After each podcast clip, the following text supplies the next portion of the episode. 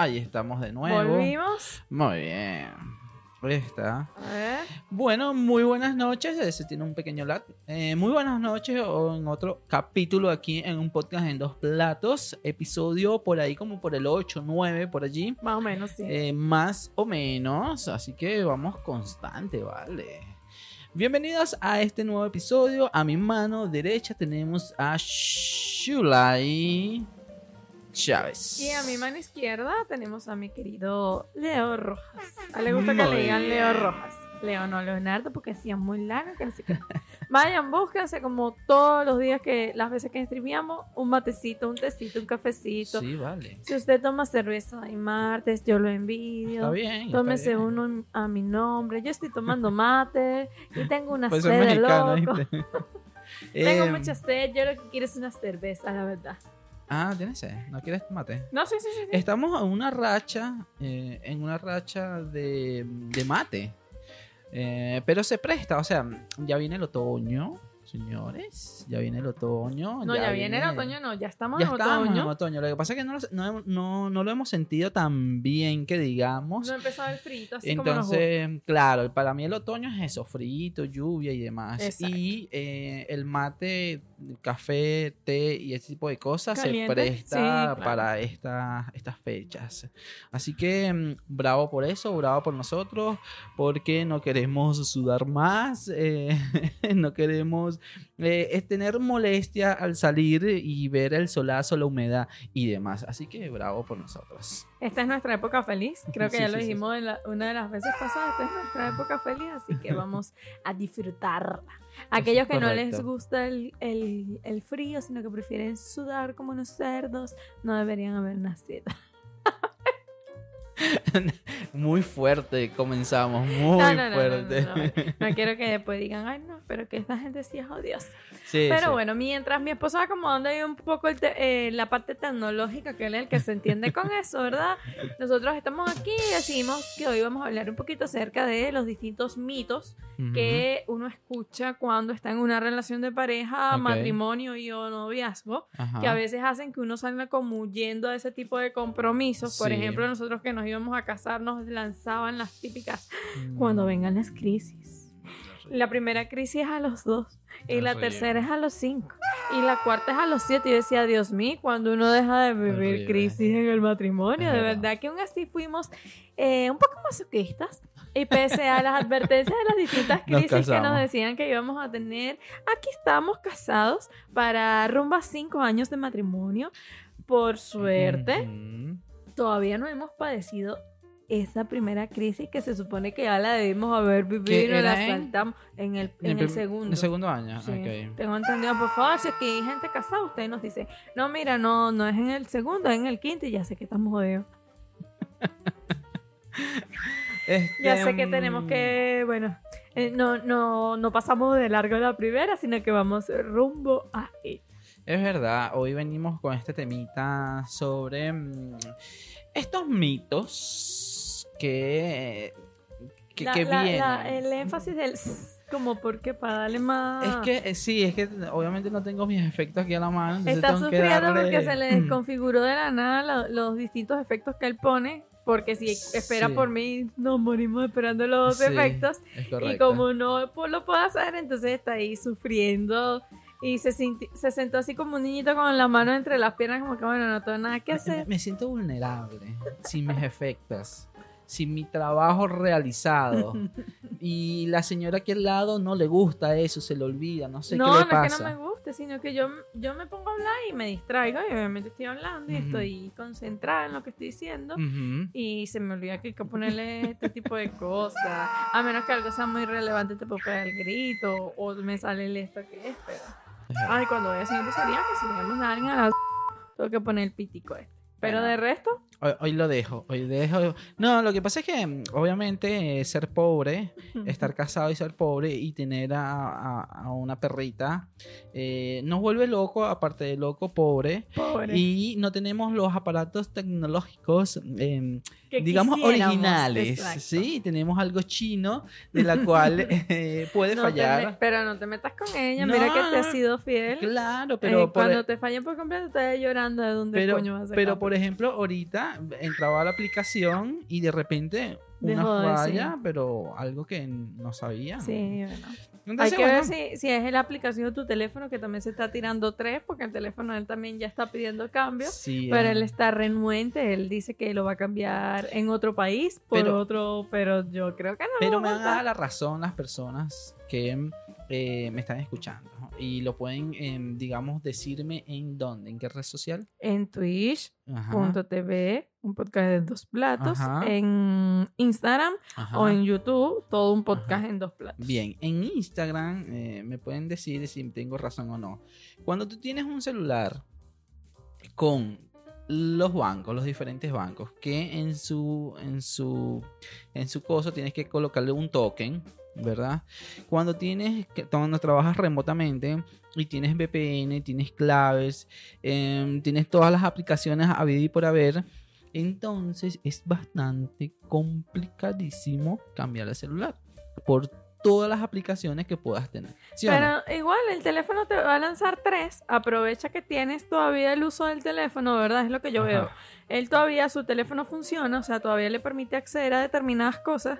Que aproveche eso antes de que el bicho muera por completo y no te dé opción de nada y te dejes igualito. Igualito lo va a tener que cambiar. Es que tengo, tengo que tener una esposa que, que tenga dinero para que me pueda cambiar el celular. Mira, la verdad. Yo, yo soy una esposa en estos momentos. Eh, No felizmente, porque de verdad es que me cuesta hacerlo, Eh, pero. Mm, pero bueno. No mientas al público. No, no, la verdad que no soy feliz. Soy una esposa mantenida en estos momentos en busca de, de- de trabajo, pero no es que me agrade del todo porque, mira, yo a mí me gusta comprar. A mí me gusta ir para una tienda y ver y comprar. Entonces, la ¿Quieres verdad... mate? eh, sí, por favor. Eh, y la verdad es que eso de que, ay, me gustó, tú me das... Ay, no, eso no va conmigo, la verdad. que ¿Tú no serías una buena. mm, ¿Cómo se llama esto? Chula. Ajá. No, no, no sirve. De ¿Cómo, se le Coño, llama? a menos que me consiga un sugar daddy, que yo sé que el tipo está sonando en billete y para que voy a que, que se me vaya el ego para otro lado. si yo voy a decir quiero el iPhone 13 y me lo van a dar, mi amor, me empiezo a pedir como loco. Ok, ok, bueno, está bien. No, está, así. señores que quieren. Ay, coño, me quemé la lengua por estarme diciendo, ofreciendo los sugar daddy. Bien hecho. ¿Hay algún sugar daddy por ahí? Yo estoy casada, pero bueno, él no cree en el matrimonio religioso como yo, así que él, el compromiso a media. Es verdad, bueno, pero que tenga mucha plata para que me den porque soy muy caro. No, sí, no. Yo le digo a él, mira, mamá, si tú consigues una viejita así que tú sabes que te mantenga, yo puedo soportar. Ok, pero Eso que sí, tenga mucha plata. Porque es que- es Mucha, que- mucha, mucha para que le pueda dar y él me pueda a mí. claro, porque somos muy caros, entonces bueno. Puede ser que somos pobres, si no, ya Eh. estuviésemos arruinados. Ahí derrumbamos un mito de pareja donde cual si, si, si eres pobre eh, te puedes buscar una tercera opción. No, derrumbamos otro mito que queremos exclusividad. Si él me va a dar plata prostituyéndose, mira, uno tiene que aceptar los sacrificios del otro. O sea, Bueno, que por todos, eso. que todos salgamos beneficiados. Yo no tengo ningún problema con eso. A, a otro aplauso por eso, listo, está bien. Yo lo que sí es, es eso, que tenga muchísima plata como para que no se queje mucho la cosa, ¿no? Pero bueno, no nada. qué es ella, no te quedes tú. Obviamente, no, no me me quejo quejo yo. y tú también. Este, pero nada, hoy venimos con, con este tema bastante mm, mm, muy escuchado cuando tú te, te vas a casar. O cuando estás viviendo en pareja. O cuando estás viviendo en pareja y tienes familiares bastante chismosas. Eh, con, ¿No? No, si eres. No solamente son la- las tías del chisme, mis tías no son chismosas, pero no es solamente la familia del chisme, sino que la mayoría de las parejas que ya tienen experiencia, Ajá. por lo general, te quieren pasar tu ex- su experiencia, Claro, ¿verdad? Como para claro. hacerte evitar, Mm, eh, ahorrarte, mejor dicho, que ese hacerte evitar suena feo. ok. Pa- como para ahorrarte esos procesos de crisis o para advertirte, porque por ahí dicen que guerra de sano mata soldado. Yo tengo una teoría que se me viene ahorita. Es Le que... azúcar en mate. ¿Te falta azúcar? Sí. No, no creo, pero está bien. Este sí es.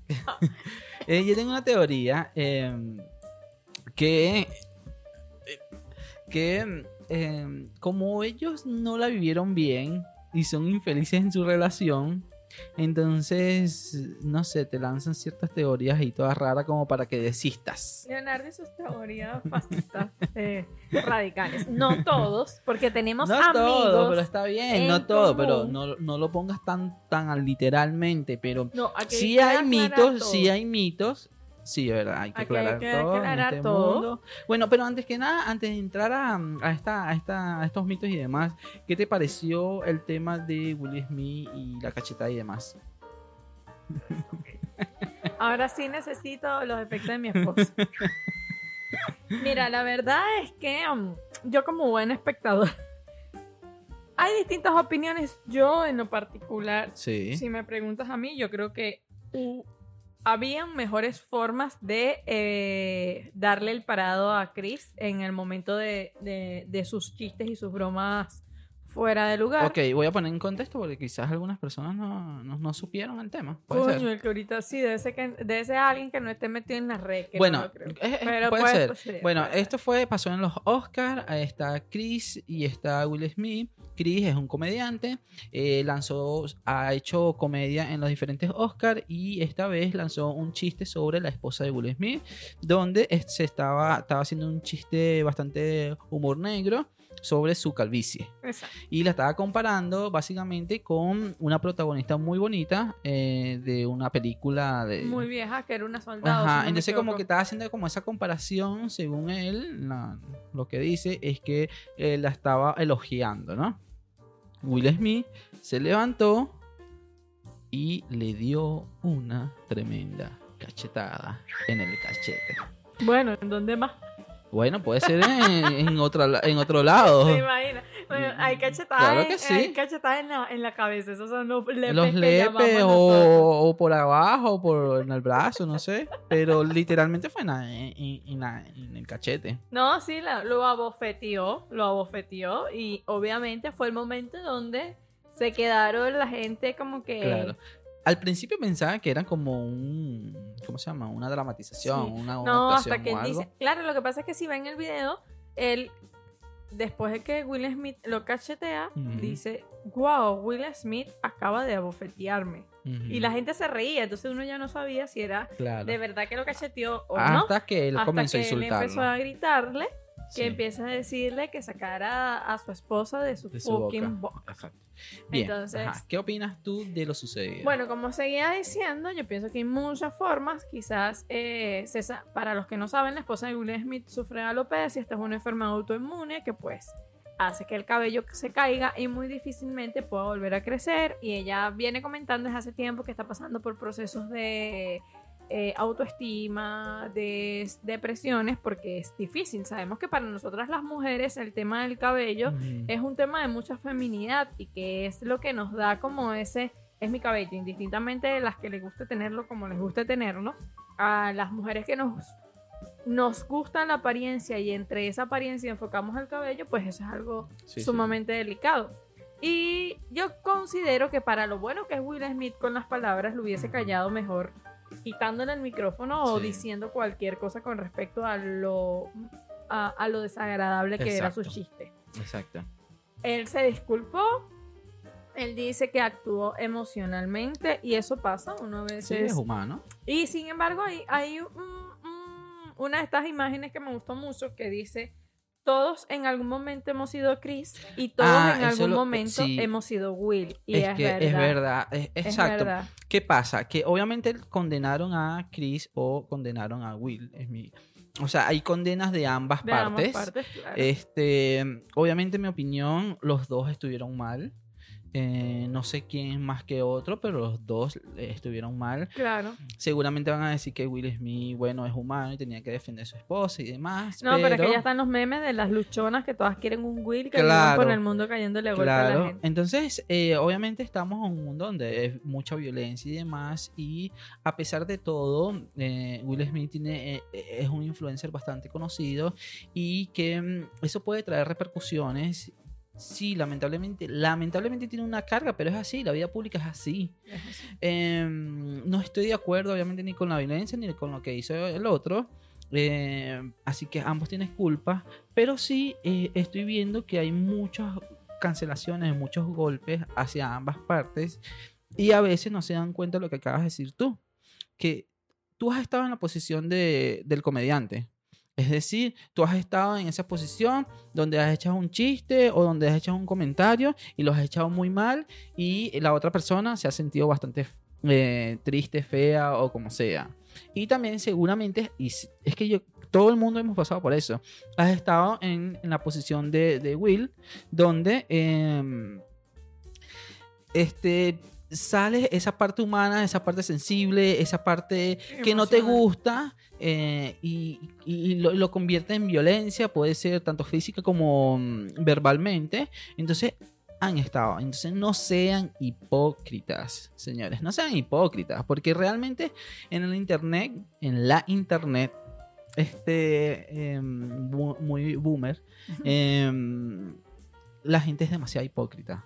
Muy hipócrita. Entonces, en vez de alentar a que no lo hagan, a que ese tipo de, ¿saben? De positivismo y qué sé yo, que es mucho mejor que este odio, esta broma que está pasando actualmente. Es- Esa es mi opinión acerca de esta, lo sucedido y esto va a pasar por unos cuantos días más. No, pero es que, o sea, el ser humano es increíble cómo se le va borrando la memoria a medida que los demás le van dando de qué hablar. Sí, tal cual. Antes, hace una semana era la, ¿cómo es que? La, ay coño, la retirada de Daddy Yankee. Ah, sí, Eh, ya se olvidó eso. Ya se olvidaron de eso, o sea, las distintas cosas que este, están haciendo en, en- en ese sentido, por, porque bueno, así somos nosotros, olvidamos por completo una cosa con la otra. Me estoy riendo porque nosotros estamos aquí, él me lanza tipo, ¿cómo se llama eso?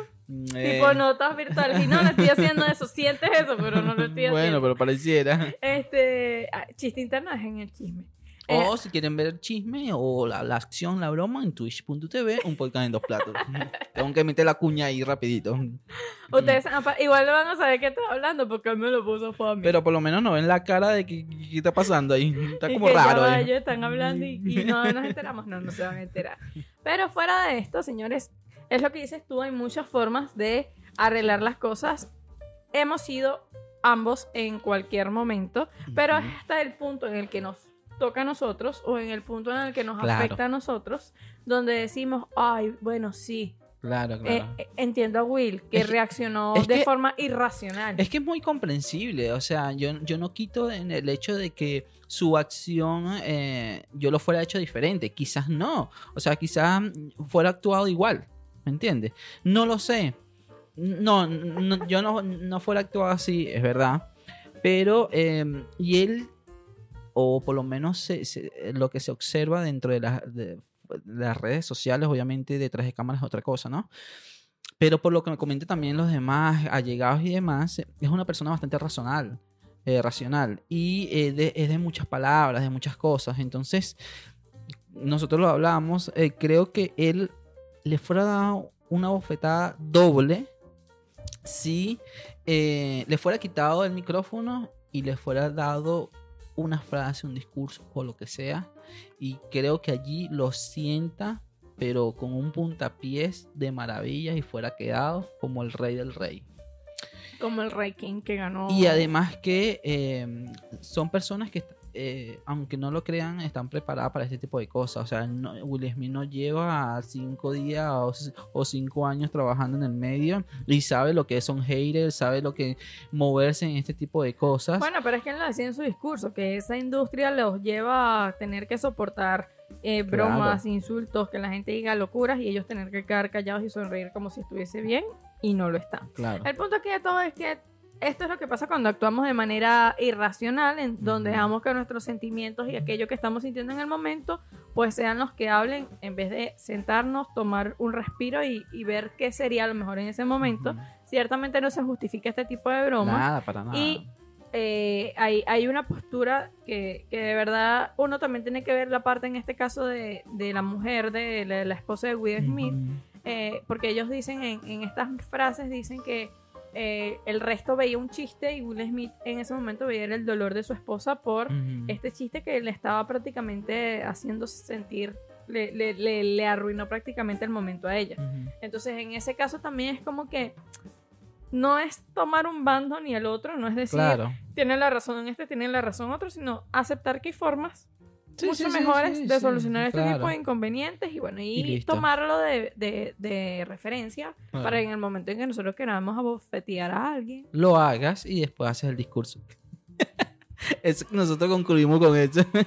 Tremendo discurso anterior y... Usted, usted va y eh, lo cachetea con todo su ser y, Y después, después, públicamente dices que bueno que la gente no colabora. Eso es como los memes de que yo intento amar al prójimo, pero el prójimo no no se colabora. deja. Así mismo. Pero bueno, señores, a lo que vinimos el día de hoy con nuestros mitos de pareja. Sí. Uno de los principales mitos que nosotros escuchamos al momento de que nos íbamos a casar eran las distintas crisis de problemas que iban a ser las ocasionantes de nuestra separación. Tú sabes que a mí nunca me... O sea, no, no tuve esa abuelita o esa persona chismosa que me decía, mira, este, en dos años vas a hacer esto. O sea, lo, lo escuchaba más de ti en conversaciones que teníamos y demás, pero no, no me llegaban a decir directamente, mira, vas a tener esta crisis o vas a pasar por esto, ni nada de eso. No, bueno, Pero en- sí he escuchado, obviamente, de mis amigos y todo eso. Pero es que la mayoría de las crisis es eso lo que yo escuchaba. Ujú. O sea, el tema de que, perdón, el tema de que eh, cuando uno está en un matrimonio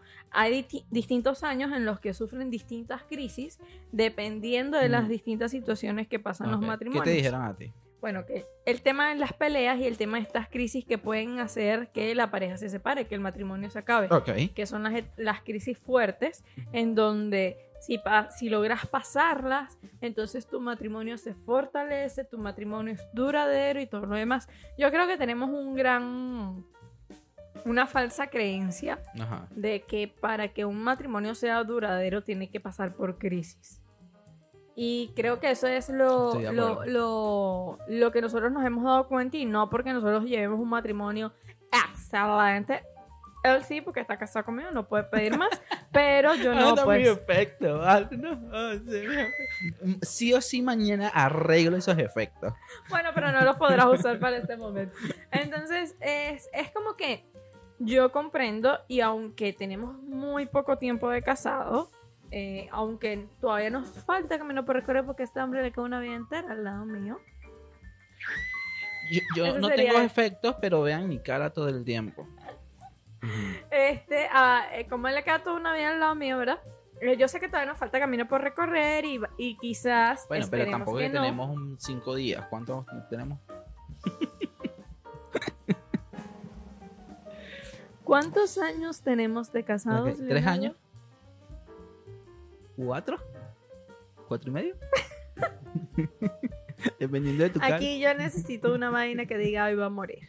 Hoy va a morir alguien, pero vamos a poner el suspenso. Vamos para cinco años, Ok, si tenemos cuatro años, y medio. está. Ahora en, en el 11 de noviembre cumplimos los cinco años Bueno, de pero está bien. Son casi cinco años. O sea, Exacto, no- no es lo que dices tú. No pues. tenemos tres días, pero la mayoría de la gente que tiene 20 años, 25, nos ven como que, "Ajá, Bueno, pero, eh, ajá, ajá, yo te voy a dar un ejemplo de, me parece que no es así, ¿qué? sobre mi- mi- mis padres. O sea, mis No, padres, ¿cuántos años tienen? ¿Cuántos años tienen de casado? No sé, eh, cumplieron 20, ¿no? ¿Cuántos? 15. ¿Cuánto? ¿Vein- ¿22, 23? No sé. Aló, mamá. Déjame mandar un mensaje. Aló, madre. ¿Y cuánto es que tú llevas con mi papá?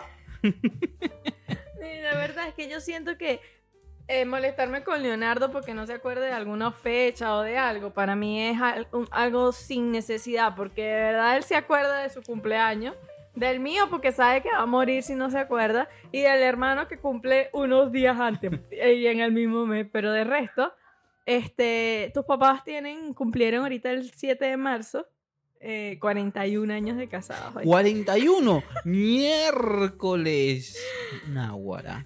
Entonces, Ah, ¿verdad? Sí. ¿Ya te acordaste de los 40 Sí, del año sí, pasado sí, que se le es verdad, celebraron? verdad, verdad, verdad. Cuando bueno, dijo mi- 20, 15, mira, Leonardo, ¿cuántos? Ok, ya, no, pero saquen, o sea, La cámara está está, no, yo sé, yo veo esto, es que tiene 200 cámaras aquí, pero él es el mejor. Sí, tiene, obvio. tiene, sea, tiene 20, 20, ¿no? Y la hermana mayor tiene 40. O sea, ni ah, siquiera, ni Mira, qué siquiera. Es deducción más, tuya, vale. él tiene 35. Eres muy inteligente Ni tú. siquiera por Yo, la yo me casé con una, una mujer muy inteligente. Aplauso. Ni bueno. siquiera por tu edad Es verdad. la pegaste, o sea. Totalmente de acuerdo. Eh, Sigo dormido todavía. Sí, él, él se tomó una siesta a las 7 de la noche y no se había despertado de la siesta. Pero yo sí considero, porque se ve mucho en, en los noviazgos también, yo recuerdo que tengo una, una amiga, eh, él- ella discutía mucho con el novio y eh, para ese momento yo tenía otra relación Sí. y nosotros no discutíamos, de verdad que fue una relación muy tranquila, nosotros no estábamos con esa discutidera de, de show ni nada de eso, que además lo detesto, ya había pasado por una relación bastante tóxica e Claro. incómoda. Y por Fue, suerte... fue bastante opuesta a la primerita que tuviste. Exacto, y por suerte esa segunda relación fue todo lo contrario. Estábamos en cuanto a términos de discusión, nada, o sea, si yo me molestaba por algo se lo decía y listo, y ahí moría, pero nada, está discutiendo. Y me acuerdo que él me dijo que cómo era posible, que él no creía que nosotros duráramos mucho, este, porque nosotros no discutíamos, que la forma de tú demostrarle a tu pareja era discutiendo o celándola o, o o haciendo esas pequeñitas cosas que, bueno, que traían a la discusión. Yo me acuerdo que le dije, no, gracias. Ese sazón, lo que le llaman. Yo paso. Eh, ya viví una, una relación en la que vivía discutiendo y me vivían haciendo escenitas y no lo pienso repetir y me di cuenta Pero- que no lo necesito en pero, mi vida para pero sentirme pero feliz. tuvo razón, porque terminaron. No, eso fue lo único que, eso fue lo único que pegó, pero no fue por esos motivos, no fue porque no discutíamos. Tuvo razón. No, sí, de- no, yo de hecho le iba a decir, eh, eh, lo único que la pegó es que no íbamos a durar mucho. No, pero duramos, duramos tiempo después de eso, pero es, eh, es eso, yo creo que hay también esa, mm, esa necesidad, no sé si necesidad o el morbo de que en las parejas sí o sí tiene que haber discusión. Es que, eh, o sea, lo hemos escuchado, tanto como en juegos como muy serio. Lo hemos escuchado de que tiene que haber alguna peleita para que eh, aumente eh, E- ese, esa llama, esa vive la llama. llama. Pero que sí o sí tiene que haber una pelea, sí o sí tiene que haber un, un celo, porque si no, entonces... que celar y hacer una exacto. escenita. de, Ay, es que lo mato si me hace una vaina. Pero de- siempre lo dicen. O sea, en, tanto en forma de chiste como en forma seria, porque lo hemos escuchado en forma seria. Pero siempre hay ese mito allí. Yo creo eso, o sea, tenemos un muy mal concepto de las relaciones sanas, ¿no? Y creo que eh, muy poco se logran ver parejas que tienen relaciones sanas. Y esto es, como esto no es lo común, Ujú. obviamente se apuesta por lo común, que en este caso son los matrimonios matándose, no a golpes, pero sí entre las discusiones, entre buscar quién tiene la razón, quién, quién hace más, quién hace menos, quién aporta más, quién aporta menos, quién es más importante que quién en la relación. Sí. Y eso es obviamente, eh, a mi poca experiencia y en mi experiencia, lo que genera ese tipo de crisis. Nosotros hemos discutido, sí. Hemos, ha habido momentos en donde yo me molesto y prefiero dejarlo y no mirarlo antes de decir cuatro cosas de las que después me voy a arrepentir. Por supuesto. Pero yo, yo no lo llamaría tan discutir, porque hay muchas personas que esa palabra es como bastante fuerte. ¿O no te parece que es una palabra fuerte? No, no. porque, o sea, no, Dependiendo del concepto de la persona Exacto. también, ¿no? la mayoría de la gente, Es como. Bueno, pero disculpa, entiendo eh, lo que tú Es dices. como, disculpa, es como. em, eres ignorante. Entonces, la persona le parece bastante fuerte el ignorante, pero la palabra ignorante no es, no es, no es fuerte. O sea, es sencillamente.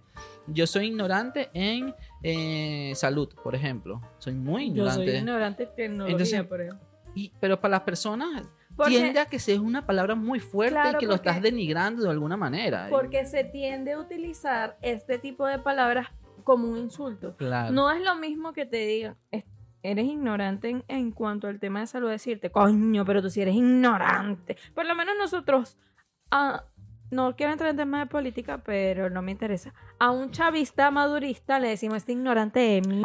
Ah, no, pero yo le digo tarado. No, espera, eso no es insulto. Bueno, eh, retrasa- eh, mongólico. Mombólico. Bueno, más o menos. Este, pero es eso, porque hemos eh, utilizado la palabra ignorante. De forma, ah, no, no mal, sino de forma despectiva o de, de Exacto, se le ha dado un, un uso incorrecto. Ok. ¿ok? Es que yo siempre aprendo con mi esposa. todo el Seriamente, tiempo. pollo. Cuando nosotros ignoramos, primero que la primera forma para usted aprender algo es declarar que es ignorante en respecto a eso. Claro. Si no, no tienes la posibilidad de, de conocer y de aprender. Claro. Pero eso es un tema de coaching que podemos hablar más adelante. Oh my god, mete ahí eh, la, la publicidad. Ay, yo pensé que me iba a decir que los fanfarrias. Entonces, siguiendo con el tema, Ajá. eso es lo que pasa. La, nosotros hemos discutido por ponerle el nombre discusión, Sí. pero nuestras molestias Molestia. en, en el momento no es que él me dice, yo le digo tú, nunca. O sea, yo le digo, me, es- estoy molesta por esto, o él hace algo que me molesta y él automáticamente lo sabe porque yo no puedo disimular mi cara, cara. gestual Ujú. y no le hablo. Y no le hablo no porque ahora estoy molesta, no, no le hablo porque estoy tan molesta que sé que yo suelo herir. ser hiriente y son cosas que yo he querido erradicar para mantener una relación sana. Y entonces eso está muy bueno. Eh, ¿Por qué? Porque hay métodos o herramientas que le pueden servir a las, a las, em, a las parejas. Estamos en una sesión de parejas y Sí, no, aconsejando. Está perfecto. Entonces, hay métodos, pero bueno, a nosotros nos funciona eso. eh, que, ajá, tú me dijiste lo, lo que sentías y te vas al cuarto, a la habitación, y te quedas allá un rato, duermes. Como a ella no le gusta dormir, duerme y eso. O yo en lo contrario, si no me gustó algo, yo me meto en mi estudio y me pongo a escuchar música y se me pasa la molestia. Después al rato lo hablamos normalmente y, y eso. Nosotros hemos mejorado, no es malo, de hecho, eso no es malo, pero lo hemos ido mejorando, o lo siento así.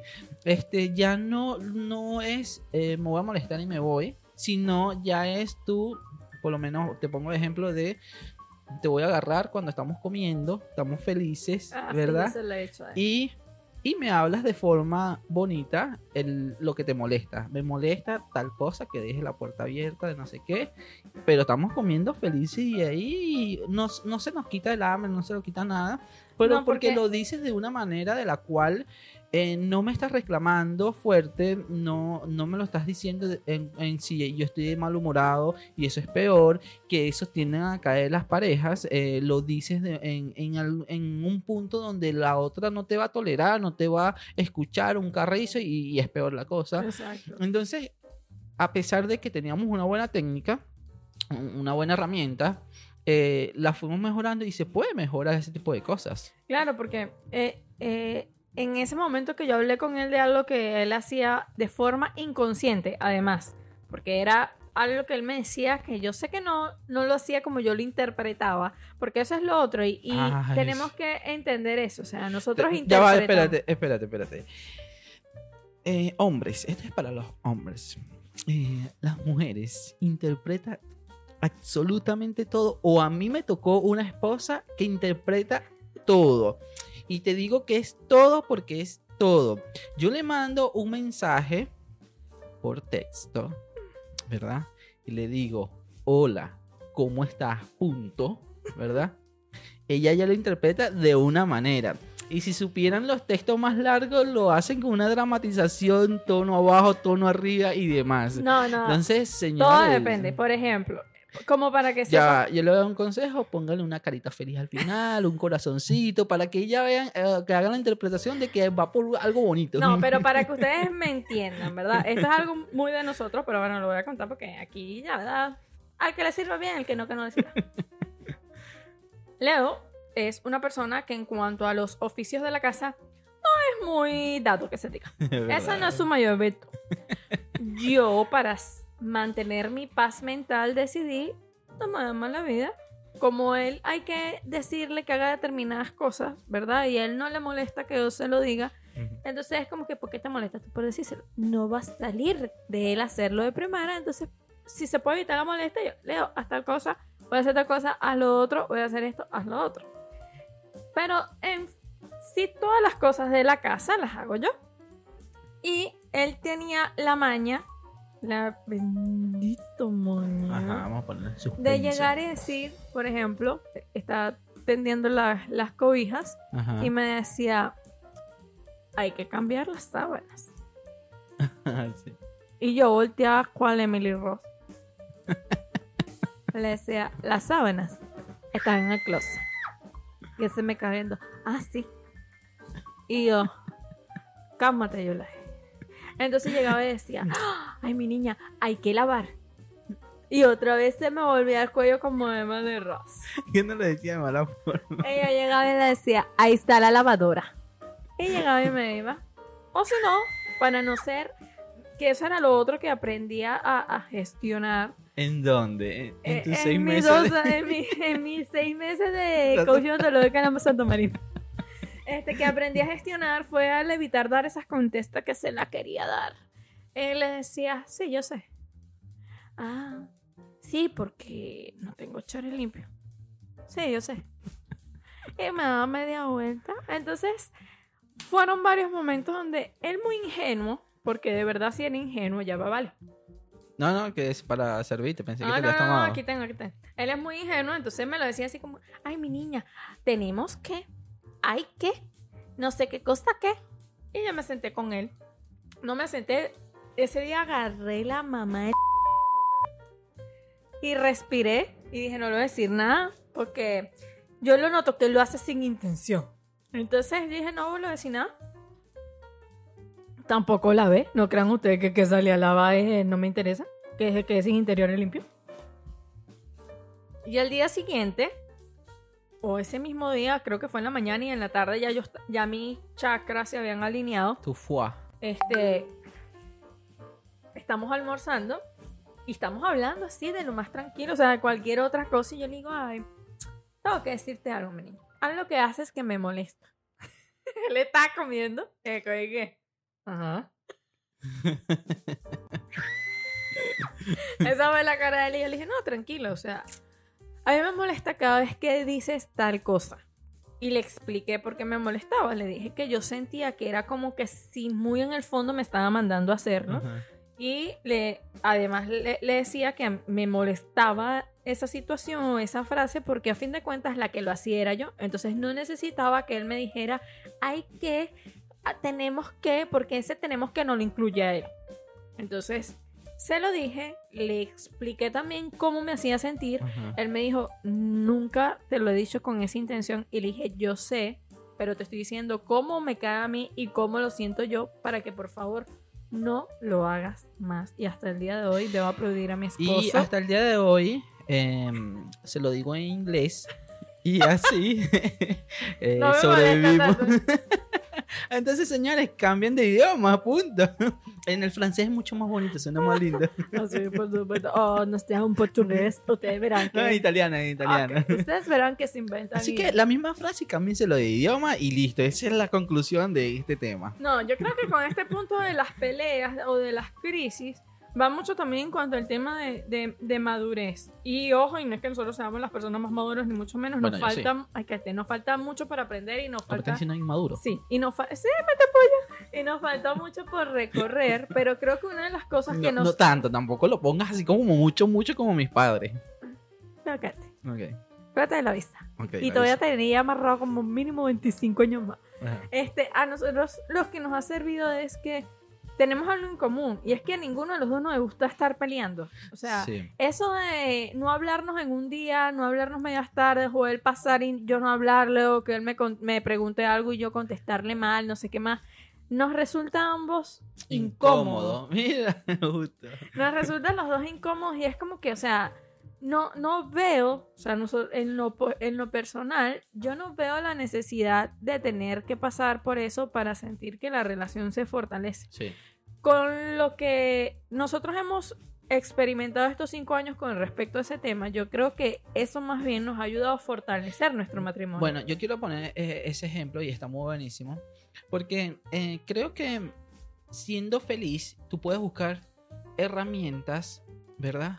Para mejorar eso. Por ejemplo, el tema de tú te molestabas, te ibas a dormir. Y es una y no le he escena- hablado y me ha costado. Y es una escena en la cual, o sea, está bien, no, no está mal la herramienta. De que tú te vayas a dormir, eh, yo, y lo hablamos en dos horas después, más tranquilo y demás. No está mal, es un escenario, de hecho, ideal. Pero llevando ese escenario, este, lo fuimos mejorando también como para, o sea, seguir siendo felices, decir las cosas en un momento feliz también y tratar de ir mejorando poquito a poco. Pero, o sea, no, no necesita tener una ruptura muy fuerte como para mejorar o darle fogón a, a tu relación. Es lo que yo pienso de lo que estás diciendo. A nosotros nos ha servido esto. Y me dice inmaduro. A no- sí, lo es. A nosotros nos ha servido esto. eh, quienes nos estén escuchando que estén en pareja, sí les sirve. Ok, yo creo que esa pelea de quién es el más fuerte, quién tiene la razón, quién es el que las gana todas es innecesaria. Mm, sí, sí. ¿ok? Porque cada uno va a girar, va, va a dar as- por su lado y cada uno obviamente va a procurar parecer el fuerte delante del otro. Hay determinadas características que tiene Leo que también ha contribuido a esto y es que Leo es más paciente que yo. Ah, ¿y qué- ¿Cuál? Dime, porque no sé cuál. Leo es mucho más paciente que yo. Leo no está acostumbrado a ese tema de gritos y de discutir. Yo sí, por lo que veníamos hablando en, en temas anteriores de la crianza, ¿Dónde lo puedes ver? En- si no lo sabe de qué estamos hablando, se pueden ir a YouTube, un podcast en dos platos, o en, en twitch.tv, un podcast en dos platos, y también está. Entonces, en episodios anteriores, que se pueden ir a donde lo vimos, hablábamos de eso, de los distintos tipos de crianza. Y él hace rato hizo eh, eh, el comentario acerca de la experiencia con sus padres. Yo tengo recién 7 años eh, de los 41 años que él, él tiene, bueno, él tiene 35, Ujú. porque eh, eh, que ellos llevan de matrimonio, viendo la forma en la que ellos han manejado su matrimonio. Y la verdad que es algo a lo que yo no estoy acostumbrada. Mi familia fue una familia funcional en donde mi mamá y mi papá vivían peleando y mis hermanas fueron agarrando ese modelo a su modo, lo fueron transformando y no fueron los mejores resultados posibles. Entonces, obviamente, es como que tengo también un ejemplo bueno de la forma en la que puedes manejar el matrimonio, que aunque son siete años y no es el tiempo que él tiene viendo cómo manejan el matrimonio, ya son una pareja mayor y obviamente quizás ahorita es como que, bueno, no se dan tantos episodios de pelea, pero tú tienes que ver a mi suegra cuando regaña a mi suegro y mi suegro parece un niñito me hace acordarme cuando le refunfuñaba a mi mamá, así son ellos. Pero es también el ver cómo han mantenido tanto tiempo una relación. Y una de las cosas que a mí me encanta que Leo siempre dice, y es que ellos nunca los vieron peleando. No, no, no. A diferencia de mí, o sea, mis papás, mis papás peleaban todos los días, todos. Entonces, claro, esa diferencia, al momento de que nosotros estamos molestos, yo soy una persona que acostumbrada mucho, me molesté, pegué cuatro gritos, no me interesa nada porque estoy acostumbrada a ver eso. Claro. O mi hermana gritaba, o mi papá gritaba, o mi mamá gritaba. Entonces es como que, bueno, no, mi- y, y es luchar contra lo que yo estoy Claro, acostumbrada. es complicado. ¿Ok? R- tratar de romper eso y buscar un equilibrio que nos ayude a no quiero caer en lo mismo, pero es bastante complejo y Claro, yo me aplaudo por esta vaina porque uno no todo el tiempo puede reconocer. Yo me aplaudo, chica. Yo tomo mate. como el arroz con pollo. Y él que cuente cómo hicieron su papá para durar 41 años. Este, no, pero sí es verdad lo que dices tú. eh, nosotros no vimos a, a mis padres eh, peleando. Sí, me imagino que sí tuvieron peleas, porque eh, pues, con un poco de años, 41 años, ¿no? Pero yo me imagino que lo hicieron en el cuarto y calladito, no sé, como por un de estos eh, eh, vasos así, no sé. Porque es que la verdad tengo una buena sensación en ese sentido de que yo no veía peleas con mis padres. De hecho, eh, pa- mi papá como tal no nos regañaba. Entonces, eh, o sea, todo eso en esa bolsa, obviamente tú creces en, en- en eso y tú quieres eh, también como que, que tu familia tenga esos valores o esas cosas, porque es que no, si- eh, como dices tú, no siento la necesidad de, la pelea. O sea, no la siento. ¿Para qué? Si más bien hay que disfrutar las cosas felices y cuando hay algo por allí que se está como un pequeño error o algo por allí, dentro de la felicidad lo puedes acomodar. O sea, se puede acomodar. ¿Por qué este, decir que eh, si estás muy feliz algo pasa? O sea, es eso. Estás ¿Y muy feliz. y Ustedes nunca pelean. Estás como muy feliz. Algo está pasando, ah, te están montando cacho. O sea, porque es que ¿por qué viene la malicia de, o sea, de que tú seas feliz y algo tiene que pasar? Es que, disculpa que te interrumpa, ahorita me, me hiciste recordar una vez que me comentaste, la hermana de él le preguntaba que cómo íbamos, porque obviamente estábamos como, no sé, tendríamos como dos, tres años, que cómo íbamos, no Ajá. sé qué más, qué bueno, y, y si habíamos discutido, o algo como que ella recurrentemente, ¿cómo vas con Yulai? ¿Cómo va la convivencia? Y le digo, no, bien, no sé. y ella, pero que ustedes no discuten, ustedes nunca, han-". y le digo, no, nosotros no, estamos, no discutimos. Y lo que me causa risa es que yo me imagino que ella con el esposo es igual. Es igual, sí, sí, O sea, sí, sí. tampoco es de discutir, porque Sí. se le- es- son cosas que se notan. Sí, sí. Es, es que es tal cual. Tú no, no tuviste mm, esa, esa relación más cercana con, con- con mi cuñado y mi hermana. Este, porque ellos se fueron para otro país y Ujú. demás. Y, y cuando ellos estaban juntos, era así como nosotros. Era.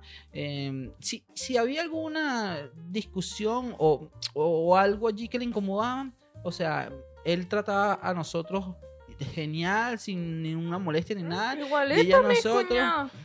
este, y, y sabes, no, no, no, no había eso, pero yo creo que como el valor de mis padres hacia nosotros, o, o no, no, no sé si el valor, o por lo menos yo lo veo más el ejemplo. El ejemplo, exacto.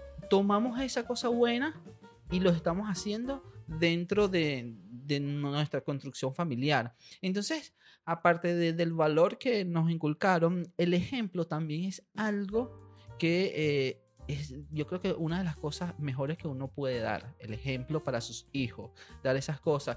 Y uno de, de los hechos es que, bueno, yo no veía a mis padres peleando, entonces tengo esa sensación. O sea, para mí no discutieron nunca. No, y- que otra de las cosas que Leonardo y yo coincidimos con el tema de las discusiones en pareja es, tú y yo no nos podemos hablar por determinada situación que hayamos discutido en la casa, pero eso es tú y yo en nuestra casa. Si Claro. compartimos con amigos, si compartimos con tu familia o con la mía, ellos no tienen por qué Exacto. estar en esa situación incómoda de no me hables, yo no te hablo, Porque que es quieres que... chimbo, O sea, claro. no, no. Yo le dije, yo detesto eso, yo no quiero eso para mí. Y creo que eso es otra de las cosas que a nosotros nos ha ayudado. O sea, nosotros, en el momento en que decidimos eh, que nos íbamos a casar y, eh, bueno, ya después de casado, cuando empezamos a convivir, una de las cosas que hicimos fue decirnos qué cosas queríamos y qué cosas no queríamos Sí, yo, vivir no, yo no he cumplido el tema del masaje y el tema del dinero todavía. Pero bueno. Y no, yo no he cumplido. Te digo que no he cumplido. este, en fin. Para no- caer en vamos a ponerle. De verdad que hacen falta tu efecto, ¿viste? Este, y eso nos ayudó mucho. O sea, mira, Leo, yo no quiero pasar por esto en el matrimonio. Yo le conté a él mi, ex- mi, mi- mi experiencia con mis padres y era lo que le decía a él. Yo no quiero pasar por esto.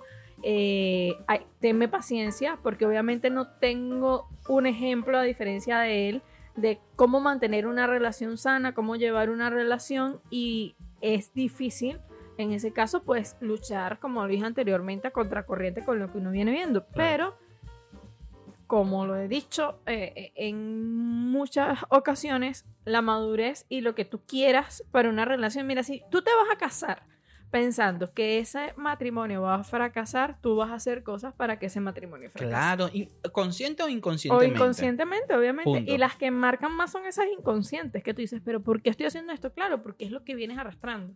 Entonces, si tú te casas con la mentalidad de que vas a estar viviendo en discusiones de que coño, ya vienen los dos años, ¿por qué se arma el peo aquí? Ah, por esto, ¿será que lo hago a ver si lo pasamos o si no lo pasamos? O, vamos a buscar la forma de estar discutiendo para ver si lo sobrellevamos, si no podemos sobrevivir una discusión, entonces no puede sobrevivir este matrimonio. Dejémonos de eso, o sea, es como que cuando es como si te ganaras un viaje a un- en un crucero. Coño, cuando tú te ganas un viaje a un crucero con todo pago, tú dices, la voy a pasar de maravilla. Ah, si en el crucero hay algo que no te gusta, tú dices, bueno, está bien.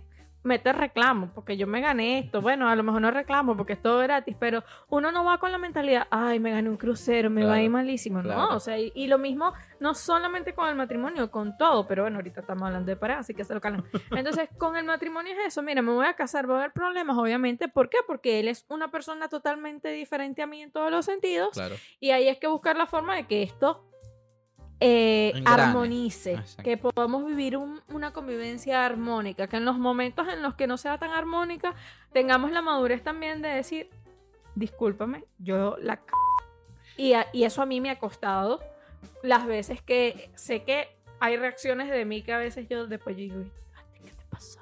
Dios mío. ¿Por qué te hiciste? Entonces, claro, es esa pelea entre el orgullo, le tengo que decir que que él tenía la razón, que yo le. Entonces es como que, bueno, toma disculpa. y lucho, lucho. Entonces es eso también. Muchas veces el no ceder ante nuestro orgullo no nos permite reconocer que cometimos un error. Y ese reconocer le permite a la otra persona darse cuenta que yo también me equivoco. Pues, o sea, mi intención no fue hacerte sentir mal, pero la cagué, Reaccioné de la peor manera, discúlpame. Entonces, también la capacidad de que si se supone que estás con una persona al lado, con la que quieres compartir tu vida, ¿por qué no aceptar que cometemos errores? Claro, eh, eh, creo que ahí diste en el, en el punto allí, que es el orgullo. El orgullo es una de las causantes de, de las peleas, de las continuas peleas dentro del matrimonio.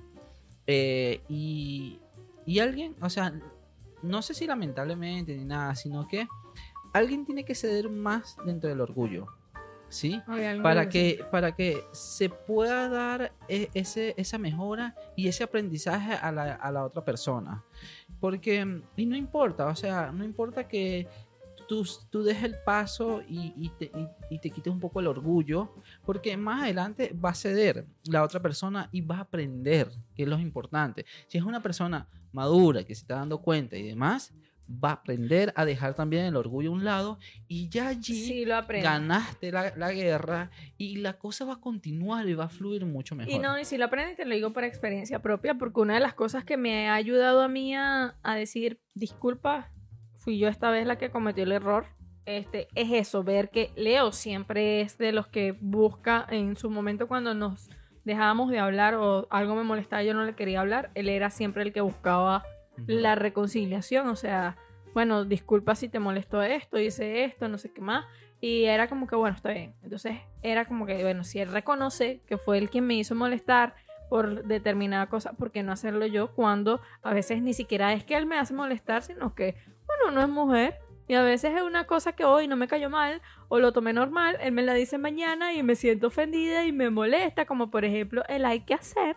Y entonces, y él me decía, hay que hacer, ay, ay, mi niña, tenemos que tal cosa. Y yo me ponía como que si me hubiese dicho, tú, ¿qué estás haciendo? Que no, no, no, no lavas o no limpias. Y entonces yo dentro, obstinadísima y no lo quería ni ver. Y él me contestaba, porque además no le digo nada, ¿no? Pero él empieza, ay, tú sabes que no. Ajá. Ay, ¿por qué no sé qué? Sí. ¿Y te pasa algo? No. ¿Está todo bien? Sí.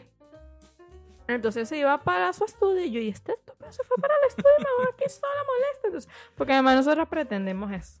A mí me da risa porque nosotros íbamos a hablar de los mitos, pero nos enfrascamos en el mito de las discusiones de pareja. No, pero está bien, es la está más fina. popul- Es la más, más, la que más Sí, resuena, sí, el tema de ahor- peleas. ahorita seguimos con, con lo otro, pero está bien, igual aquí en stream y podcast más que una hora y todo lo demás. Ah, bueno, muy- yo porque digo, pues, tenemos 54 minutos hablando de la gente que pelea. Mm. Pero No, pero es que es un tema me bastante fuerte. me en a decir, pero, y menos mal empezaste tú con que No, no, es un tema bastante eh, recurrente y una de las causas donde el mito es bastante mayor, o sea, dentro de los mitos de parejas y demás, este es el mito que resuena más y es el que se habla más y es el que realmente tiene bastante conflicto dentro de... Sí, no, mira, la verdad que a nosotros nos ha servido mucho y, y, y otra vez le aplaudí porque yo tengo muchos conocidos y escucho sus experiencias. Pero ¿a qué aplaudiste? Ah, Porque... ah, bueno, nuestra madurez y a nuestra capacidad de hablar ok, cosas. listo, Laura, sí. Mira, es que me estoy quedando para que oreja, ya son 11 de la noche y mi cerebro se está apagando lentamente, ¿no? Pero el mate lo está reviviendo. Eh, eh, y con las experiencias de las personas que conozco, cuando las escucho, son totalmente distintas a nosotros, ¿no? Sí. Entonces yo digo, pero ¿por qué se les hace tan complicado? Entonces a veces yo cuento cómo hemos ido nosotros llegando al matrimonio y me miran así como que, "Ah, sí, claro. Y conociéndome, sobre todo tú, que no peleas. Entonces, yo creo que una de las, de, de las tantas cosas que ayuda a eso es no caer en el yo soy así, tú me tienes que aceptar así. Sí. Ah, Es una frase de verdad que sí, es verdad. Yo soy así y si me quiere, No. me va a tener que querer como yo soy. No. No, porque nadie va a querer, en este caso yo siendo como era en su momento. eh, si Leonardo viene de una familia que no está acostumbrado a que lo griten, mira, a Leonardo en su casa, su, su mamá y su papá nunca lo gritaron, nunca le hablaron con groserías, nunca le dijeron palabras feas, a diferencia de que, bueno, Ojo, la gente dice, coño, ¿de dónde viene esta? No, yo amo a mi familia, pero son crianzas distintas. Claro, mi familia claro. es Estamos hablando de crianza. El coñazo ya. a tiempo es, es bien recibido. Entonces, lo mismo Sí. que el, el grito, no sé qué más, y, y dicen groserías. Entonces, ellos No, normal. di- disculpa que hago una, una, una allí. Eh, eh, tu crianza es la crianza de tu infancia y demás. Ahorita, o sea, son una familia bastante unida, se llaman, duran cinco horas hablando, demás, o sea, todo el amor y demás, pero fue tu crianza y punto. No quiere decir que así es toda, fue toda tu vida ni nada, No, como claro para que que, no. entiendan las No, no, personas no, no, también. no. Lo que pasa es que es precisamente por eso, porque Leon- Leonardo y yo es opuesto Sí, lo sí. que vivimos en cuanto a tema de crianza durante Ujú. niños. Claro. Entonces es lo que yo decía, ok, si por lo menos yo le pido a Leo que haga cosas en la casa porque somos dos adultos y somos los dos que vivimos, o le digo por lo menos cosas como, no me digas este tipo de cosas porque me molestan y él lo cambia, él lo mejora porque lo ha hecho. Bravo por eso. En ese tipo de cosas, cuando él me ve que me siente y le digo, no quiero esto, no, es como que automáticamente se quita el chip. O sea, es una vaina que yo digo, Jali, pues a ti cuando le digo para limpiar y para cocinar, pero no estoy perfecto. Pero lo mismo decía yo, o sea, si yo hablo con él y él mejora esto, a él no le gusta que cuando yo me moleste lo grite o salga Sí. con groserías. Aunque no le digo la grosería dir- di- directamente a él porque jamás, pero sí soy de las que se puede molestar y dice "C-". las groserías al aire, pero que a fin de cuentas a él no le gusta. Entonces son cosas que yo tuve que empezar a cambiar también. O sea, que al momento de discutir, yo me molestara. Él sabe que yo siempre digo coño y no joda, que es típico de los venezolanos. Pero no Sí, sí. llevarlo al extremo de ¿por qué no? Ah, Claro, porque el, el- tú lo dices como un modismo, ¿no? Exacto. Ajá, Co- no como una grosería hacia mí o sea algo que estamos hablando. No, y porque eso, no por es eso. lo mismo decir coño, decir co- No es lo mismo. Esa es la interpretación de lo que ella siempre hace. Sí, eh, o sea, no es lo mismo, no es lo mismo. Entonces, en ese, en ese aspecto yo tuve que aprender a controlarme.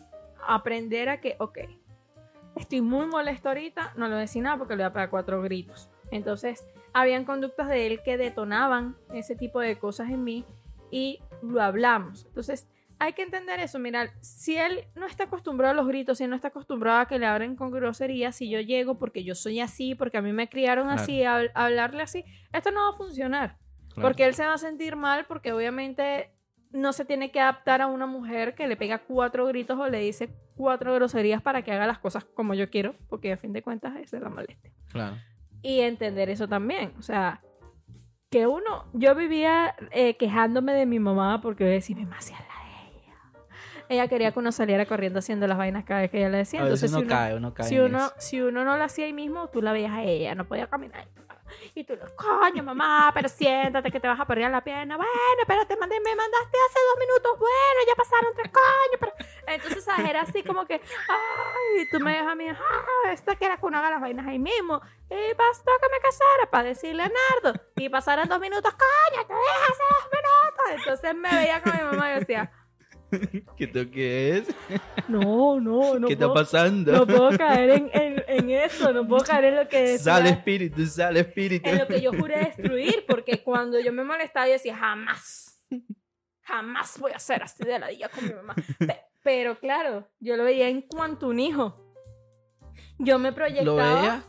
Al momento de tener un hijo. No voy a Ah, ser así de fastidiosa como mi mamá cuando yo tengo un hijo de mandarle y resulta que no hizo falta que llegara el muchachito, bastó que me casara para querer que mi querido esposo hiciera lo que yo quería al momento. Y entonces eso, o sea, mira, es, un- es, es una cuestión, eso sí, Me de, hizo, me hizo hasta llorar. de un 50 y 50. Sí, sí. Si yo mejoro, si yo cambio cosas que a ti no te gustan, tú también tienes que hacerlo. Porque va a llegar un punto en donde el que dé más se, va a cansar. frustrar, claro. Es lo que yo te decía sobre el, el orgullo, ¿no? Te decía, de que ten paciencia, o sea, la persona que sabes que tiene un poquito más de paciencia, dale, déjalo ahí, déjalo ahí.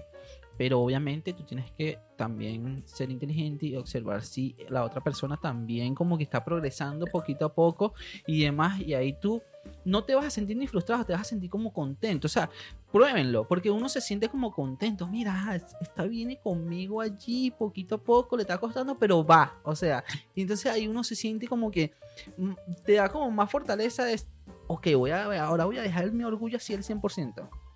Porque es que eh, se disfruta ese, ese tipo de cosas, la evolución de los dos. Y como dices tú, un 50 y 50. Pero hay algo que te quería decir, que ese 50 y 50 es porque tú quieres a esa persona realmente. O sea, eh, eh, para mí, ¿no? Este, es cuando tú quieres progresar o, o cambiar, es porque tú realmente quieres cambiar por ti misma que, que debería comenzar por allí. Y segundo, quieres hacer sentir a la otra persona también con, con ese gusto. Entonces es como realmente estar enamorada de esa persona eh, para que tú puedas cambiar. Porque si no sientes mucho que digamos y estás como en la costumbre y demás, se te va a hacer muy complicado. O es lo que yo pienso, ¿no? Se va a hacer bastante complicado cuando no tienes esa motivación, esa cosa allí que te está haciendo como que, bueno, vamos a mejorar esto, ¿no? No lo sé, así lo Bueno, pero yo. es que dicen que este, to- todo lo que va referente al amor es una decisión. O sea, los primeros años tú eh, está esa chispa del enamoramiento y de todo lo que te cautiva de esa persona. Ya cuando pasan tanto tiempo compartiendo convive y conviviendo el día a día, ya tú te das cuenta que esa persona no es lo que tú eras. O sea, ya esa idealización que tenías ya empieza a ceder. Claro. Ya te empiezas a dar cuenta que es una persona con defectos, que es una persona que hace cosas que a ti no te gusta, que es una persona de determinada forma, pero eh, en eso va el tema de es tu decisión. Es decir, yo estoy muy consciente, ok, que nosotros no sabemos qué va a pasar de aquí a dos años. A lo mejor un día nos despertamos y decimos, mira, todo ha sido muy bueno, todo, pero Yo me he despertado, a- lo que pasa es que tú no me dejas ir. vamos a hacer otra cosa, busca tú un camino, yo busco Pero estás segura de tu palabra, porque es que yo se me despierto. Estoy diciendo a lo mejor. Ok. ¿ok? Cosa que no va a suceder. Pero es posible. Eh, yo le hago pensar a él que eso puede pasar. Entonces, eh, es como que uno no lo sabe, porque esa es la verdad. Pero el punto está también en que uno toma la decisión todos los días. Hay días en donde sinceramente yo digo, yo no sé cómo me casé. Sí, yo también pienso. Y sé que él lo debe pensar también porque hay días donde yo Todos soy días. bastante insoportable. Él es más insoportable que yo. Sobre todo cuando estoy viendo mi tele y él viene a montárseme encima porque quiere abrazo y que sóbame como si yo fuera una sobona y viene Pixie detrás a fastidiarme. ¿Te estás quejando con el público? Sí. Entonces, no se casen ni tengan perros, ni marido, ni nada. Entonces, en, en ese momento, ¿verdad? Es donde tú dices, bueno, yo imagino que habrá un día en donde uno, el amor no esté al mismo, al mismo nivel, pero se supone que tú también tienes que pensar qué me hizo enamorar de esa persona, qué es lo que me gusta de esa persona, qué fue eso que hizo que yo me casara con esa persona. Y de ahí ver qué vale la pena, si vale la pena seguir, si no vale la pena seguir. Hay veces que también lo más sano es decir, mira, hasta aquí nos Claro. vale el río. Igual eh, el- creo que el amor es un son distintas etapas, eh, como al principio es las maripositas en el estómago, eh, después ciertas, o sea, hay diferentes etapas dentro de, de- del, Pero del toda la enamoramiento. decisión, mira, eh, ustedes no sé si ven Grey's Anatomy, pero justamente hoy vi un capítulo de Grey's Anatomy. Mm, Les voy a hacer sí. un spoiler, el capítulo de la temporada 18, temporada 18, capítulo 13, si no lo han visto lo siento, no me importa. Este, eh, Bailey es una de las doctoras que tiene muchos años, está con el esposo, que es bombero, tiene muchos años de casado. Y en el capítulo eh, está una pareja eh, de homosexual, Ujú. donde eh, uno de ellos tenía de mascota una serpiente, una pitón. Ya, recole. La pitón fue creciendo, fue creciendo, fue creciendo y bueno, nada, resulta que un día le fue a dar comida y la pitón en vez de morder el- lo que le fue a dar, lo mordió el brazo. Y las pitón, una vez que muerden, no empiezan a enrollarse y ¿En no se aflojan. Entonces cuando lo llevan al hospital, él está afuera en el carro con la pitón enrollada, mordiéndole el brazo. Bueno, llegan, la, se la quitan, no sé qué más, está en terapia intensiva porque hubo daños por la, la, la pitón le rompió el diafragma y todos sus órganos subieron al pecho, imagínate tú. Entonces, bueno, yo, yo spoileo completo. No Entonces- sé, contaste todo el capítulo. No me importa. No, pero hay mejores cosas. Entonces, que las voy a contar ahorita. Entonces, cuando él está en terapia intensiva, el, el- al que estaba apretando la pitón está el esposo del otro lado y le dice a la doctora que, bueno, que él dejó que una serpiente le prácticamente le, ¿cómo es que? Como esta frase de le extirpara la vida, o sea, lo- él, se estaba muriendo y no quería matar a pitón. Entonces él le dice a la doctora que en ese punto él estaba reconsiderando su vida y estaba reconsiderando lo que quería. Y la doctora lo que le dijo fue, seguramente lo que necesitas ahorita es ir, tómale la mano y piensa en aquellas cosas que hicieron que tú lo amaras y aquellas cosas que hicieron que tú te enamoraras de él. No dejes de amarlo por esto. Entonces es como que es eso, o sea, nosotros van a ver momentos, las parejas van a tener momentos en donde digas, coño, pero ¿para qué hice esto? ¿Para qué me casé con este o con esta? Pero si el amor desde un principio fue lo que tú querías, era lo que tú esperabas y lo que te hizo casarte con esa persona, puedes hacer eso, o sea, en, en un sentido muy figurado, tómale la mano y piensa qué cosas te llevaron hasta ese punto que han pasado tantos años y has estado con esa persona. Porque si todo hubiese sido mal, a menos que, bueno, la situación no te permitiera escapar, no estuvieses ahí. ¿Ves cómo ustedes escucharon cómo habla mi esposa de, de Bello y Hermoso? Bueno, ella está haciendo un libro, así que va a ser un bestseller de, de ventas. Va a estar muy bueno. ¿Escucharon? Es Nada más, eso va a ser un fragmento de lo que ella está escribiendo. Yo estoy narrando la historia de un capítulo de Grey, no te me me trae. Pero bueno, aquí hay una lista de mitos que lo vamos a nombrar por encima porque ya nos enfocamos No, con el de la pelea, pero, Si, si hay, hay que darle. Pero dice. eh, Yo voy. Marido y mujer deben ser los mejores amigos. Ver. Aquí dice, el matrimonio es compartir íntimamente la amistad. Ya va, espérate, yo estoy leyendo una cosa. Sí, claro, marido y mujer deben ser los mejores amigos, el mito uno. Y lo Ah, desarrolla. ah, Perro, pero vale. bueno, ya, ya vamos a pelear ya. Sí, la amistad pone el énfasis en las necesidades e intereses de dos personas independientes. Ah, pero es que tú vas a desarrollar. Yo, con el título, tú eres una mujer muy inteligente. No. Desarrolla tú tu cosa. Coño, pero no leas nada. diciendo como lo que. Ay, Dios mío. Bueno, en fin, marido y mujer deben ser mejores, los mejores amigos. Tú y yo somos los mejores amigos. Tú me cuentas todo. Sí. Sí, sí, sí, sí, yo sé. sí, sí, sí, sí. Yo, la verdad, también. O sea, a- hasta ahora. Creo que es- eres, eres la primera persona que cuento todo lo que me puedas pasar al momento. Necesitaba lo que. Ay. No, no, pero sí. eh, y creo que me he acostumbrado a eso también. A siempre. Pero eso también es que. es Claro, que- pero los mejores amigos implican. Si hubiese hay alguna mujer que te estuviese coqueteando y eso me Sí, lo digo, contarías. sí. Yo, yo, te, yo te he dicho que la Mujer Maravilla me ha mandado Yo a mensajes decir, por este perro no me ha dicho nada y lo está diciendo aquí por, por, por para que no lo mate antes de, de- de que se termine. La verdad, Pero sí, sí, yo, yo, yo lo diría. La verdad que sí. yo creo que eso eh, No, no, no, no me pasa porque las rechazo así de, de una vez. eh, y no me pasa por eso. Pero No, no, yo ahorita por lo menos no tengo ningún tipo de pretendiente porque además tampoco que salga mucho. Entonces, como que no tengo ese tipo de cosas que contarle, como que pasó en el caso de la serie. eh, a esta doctora Bailey eh, la besó un pasante y al esposo rescatando a una chica porque él es bombero pensó que la estaba como invitando a salir. Entonces ella le dice, ya va así. Las demás personas creen que estamos disponibles es por algo. O sea, ella dice, yo no quiero estar en un matrimonio en donde sienta que las cosas que estamos haciendo están desgastando nuestro matrimonio, ¿no? Y, y es eso, o sea, el poder contar todo, porque ellos se contaron, ella le dijo que él, y él, y él le, la chalequeaba, porque el pasante, un jovencito, no sé Bueno, qué más. pero es que eso está bien también.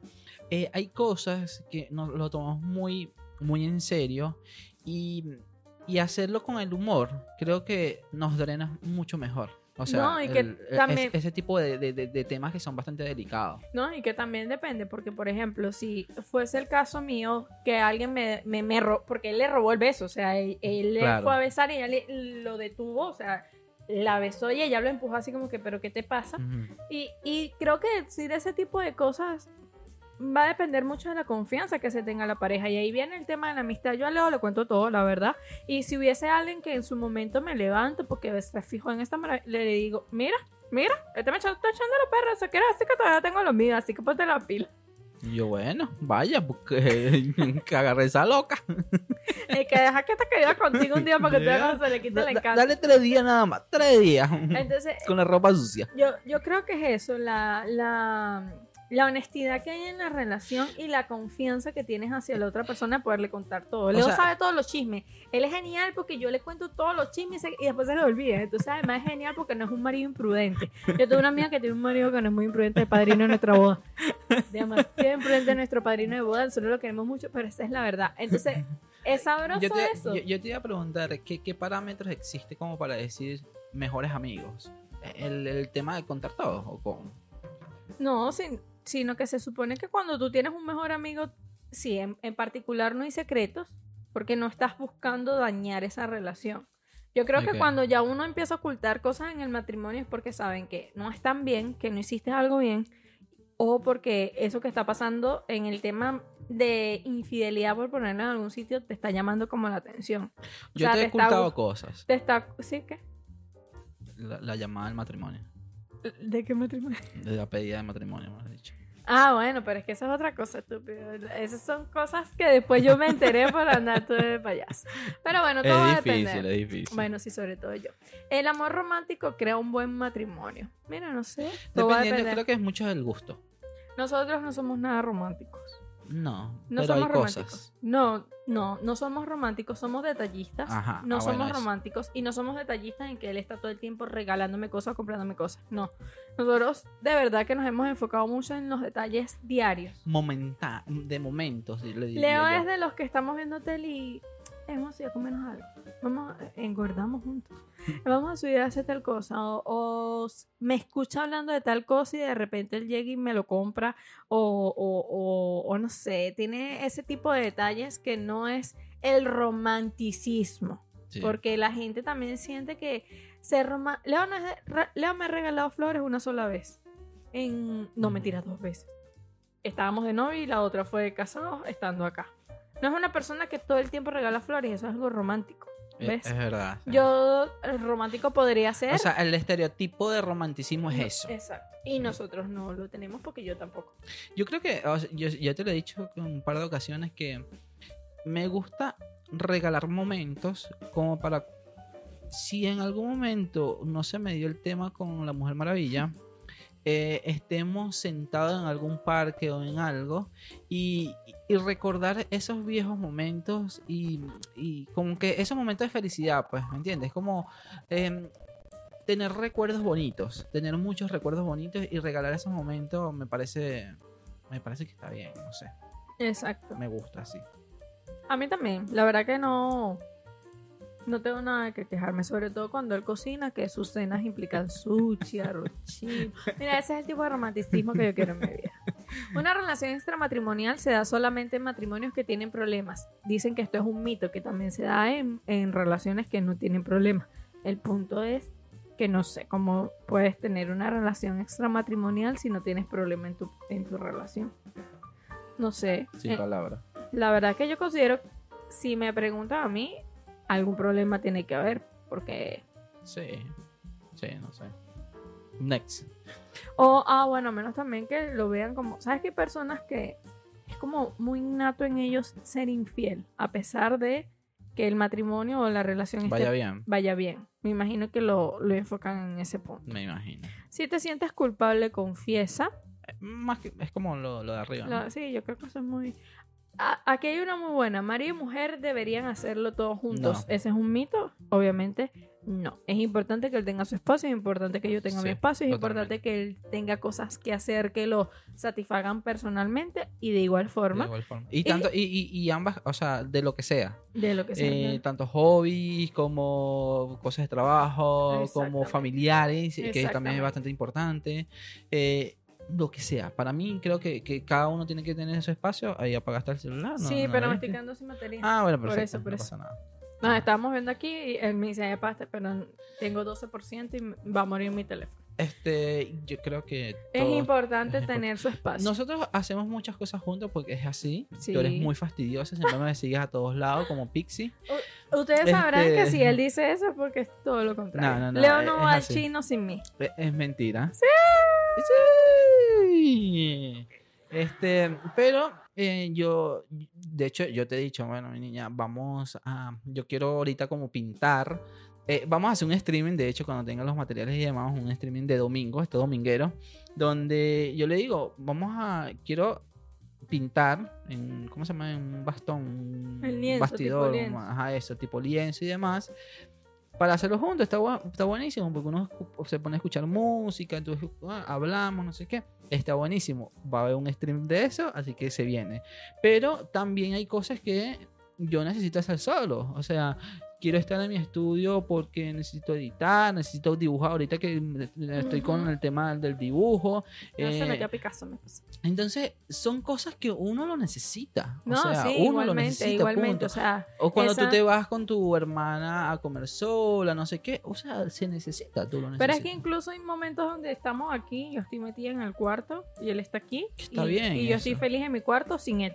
Y él Sí. llega, no puede irse y me va a fastidiar. Ah, Pero eh, ese tipo de cosas también son necesarias porque Sí. el encontrarse con uno mismo te ayuda. Si puedes nutrirte tú personalmente, vas a poder nutrir una relación Claro. en conjunto. Muy bien. Entonces, ¿hay que luchar a toda costa por el matrimonio? No. No, todo va a depender, señores. Donde No ya no haya felicidad, donde usted Sí. ya no se sienta feliz, donde usted ya no se sienta en paz, quizás la mejor lucha en ese caso es la que no se hace. Mientras no haya felicidad, si en ese matrimonio no hay felicidad y ustedes sienten que han hecho de todo y no pueden seguir, pues miren, eh, a veces eso es lo mejor. Chaolín. Una pareja se fía absolutamente. Se fía, me imagino que la confianza, supongo. Sí. Y me imagino que le confiará todo. Y es, más, es bastante ambigua la, Sí, el tema, así que Sí. hay que tener confianza, sí. la gana. Sí. Bueno, pero es que es lo que yo le digo. En este caso, dependiendo de cómo la gente vea la confianza. Por ejemplo, si en nosotros hubiese alguna infidelidad, hay gente que tiene la capacidad de perdonarlo y seguir. Yo siempre le digo a Leo, yo te perdonaría, pero no creo que siguiéramos, porque el tema de confiar, No, no me vas a dejar hacer. el tema de confiar es lo que a mí me cuesta. Yo soy muy desconfiada, entonces como que eso está pendiente, ¿será que este está con otro? Ay, no, eso no va conmigo. Pero eso de fiar todo puede ser también lo que hablamos hace rato, de contarse todo, Mm. de, de, de que no haya ningún secreto. No- nosotros lo interpretamos como, lo interpreto yo como confianza de, de decir todo. Bueno, está bien. Eh, una pareja, debes hacer feliz a tu pareja, eso está mal. Creo que es ambiguo, lo veo yo. O sea, es decir, eh, el debes hacer feliz absoluto no. Pero sí está bueno como que, ¿qué te hace feliz a ti? Bueno, voy a intentar de hacer eso para hacerte feliz. Y no te digo, o sea, es como una acción. Por ejemplo, eh, ¿qué te hace feliz a ti? Bueno, te, em, te gustaría ser feliz em, lanzándote de paracaídas. No es el tema de ella. Pero entonces yo lo trabajo e intento nada más suponer, intento reunir el dinero, no sé qué, la broma, ta, ta, ta, ta, y te hago feliz a ti eh, llevándote para, para esa acción. Lo veo yo de esa manera, me parece que sí. Pero si es, o sea, es 100% contigo para hacerte feliz todo, no. No, no. obviamente no. Pero sí hay cositas que con acciones y eso, Sí, este, especiales y bromas, que no, no todo el tiempo lo puedes hacer, por ejemplo. Exacto. Este, creo que sí vale la pena. Aquí hay otra que dice, las buenas parejas permiten toda la descarga emocional. Esto está mal. No. No, no. Las buenas parejas respetan los estados emocionales del otro. O sea, yo no puedo ser un trapito de, de... O sea, yo no puedo ser tu descarga todo el tiempo. ¿Qué pasa? Esto también va a depender... ajá, esto vamos también a va... metepollo, esto también va a depender de eh, las distintas situaciones. Yo siempre he dicho, hay momentos donde uno es el que va a sostener al otro. El punto es que esa, que, que el, tú seas en este caso el que todo el tiempo me estés sosteniendo a mí, va a llegar un punto donde tú vas a decir, basta, no puedo más. Y Claro. es normal, porque cada uno lidia con sus distintos procesos. Claro. Entonces, así como en algún momento tú eres el que escucha, el que me, el que me acompañe, el que está ahí para mí, va a llegar un punto donde puede que sea yo en este caso la que invierte el papel. Lo importante de todo esto es entender y, en, y ver hasta qué tipo de descarga emocional se refiere aquí. Porque También. si eres de los que, bueno, llegaste mal, no importa, tú puedes tratarme mal y molesto porque tú llegaste mal, no, vaya a cagar. Mm. Usted puede estar molesto, el trabajo puede estar mal, no sé qué más, yo te puedo escuchar, pero no voy a pagar tu frustración. Ah. Esos son dos tipos distintos. Eso, muy bien. Ahorita Ah, como habla de bonito. Aquí los buenos maridos arreglan enchufe, las buenas esposas ponen la lavadora. Yo soy buena esposa, mi esposo no es buen marido porque él llama a mi suegro. Tener un hijo mejor No, o un mal bueno, matrimonio. ge- Gestiono. ¿eh? Ah. Ya va, antes que quiero aclarar, vale, coño. No, es que Mi tiene una esposo, mala mi impresión. esposo es muy bueno en todo, menos en las cosas del hogar, pero él no es de los que espera tres años. Él llama a mi suegro que está aquí, que vive a tres cuadras, yo necesito gestiono, esto, él vale, yo gestiono. Eso es lo bueno si y no yo se lo fuera mi papá o mi hermano, gestiono con algo, lo pago, no importa, pero gestiono. Bueno, pero está bien porque eso lo prefiero antes que me lo dañe peor. Entonces, Claro. él no se engaña, él no es de los que piensan, no, yo ahorita me. No, y tampoco es de los que, así ahorita lo hago y nunca lo hace porque viviría motina. Eso pasa, pero él no es muy bueno en las cosas de los hogares. Tener un hijo mejora un mal matrimonio. Esto es el peor de los errores. Esto lo hablábamos No, lo en el podcast pasado. Sí, eh, En el pa- antepasado. en el antepasado, creo. Ujú. Vayan a- en YouTube, están todos estos podcasts. Exactamente. Este, pero eso no, No, no, no, está no, bien. no, no, no, no. El matrimonio debería ser una sociedad 50 y 50. Dicen que es un mito, porque a mí Sociedad. sí me interesa leer esto. Este. Cinco, cinco, creo Cinco, río, río. Aquí. Ahí. Mito 2. El matrimonio debería ser una sociedad 50 y 50. El mismo sueldo por el mismo trabajo, las mismas oportunidades para todos. Son ideas democráticas muy razonables. Pero intenta llevar a la familia a un reparto totalmente equitativo de tareas y de responsabilidades en un error. En la vida real, los componentes de la pareja pueden aportar diferentes capacidades. Ah, ok, comprendo. Eh, ah, esto está bueno. O conocimiento sin que ello suponga una. ¿Cómo muevo esto por un lado que no me deja ver? No, no. A ver, ok, gracias. Sin que ello suponga, me perdí un prejuicio para el otro. El hecho de intercambiar tareas, si tú cocinas yo paso a la aspiradora, no debe convertirse en una lucha por la absoluta equidad, sino uno realmente ama a la persona, disfruta haciendo algo por ella, sin necesidad de estar constantemente recordando lo mucho que se sacrifica, eso es cierto, y lo poco que es correspondida. El matrimonio ideal sería una sociedad comunista en la que cada uno da según sus capacidades y recibe según sus necesidades. Esto es un mito, pero no estoy de todo de acuerdo. Ok. Eh, ¿Por qué? O sea, yo pienso que es lo que hablamos ciertamente en el matrimonio. Por ejemplo, el- el- las cosas del hogar, lo ideal sería que fuese un 50 y 50. Ujú, Eso no pasa.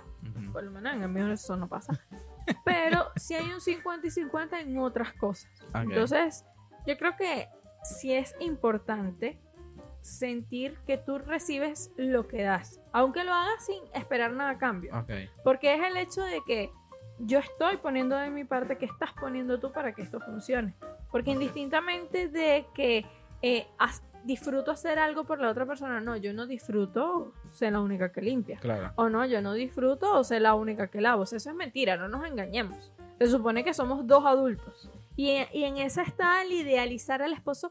Ay, mi esposo lavó, mi esposo cocinó. Mi... esp-". Ajá. ¿Y qué tiene eso de, Ujú. de, de, de De- wow? Si todos hacemos lo mismo, pero bueno.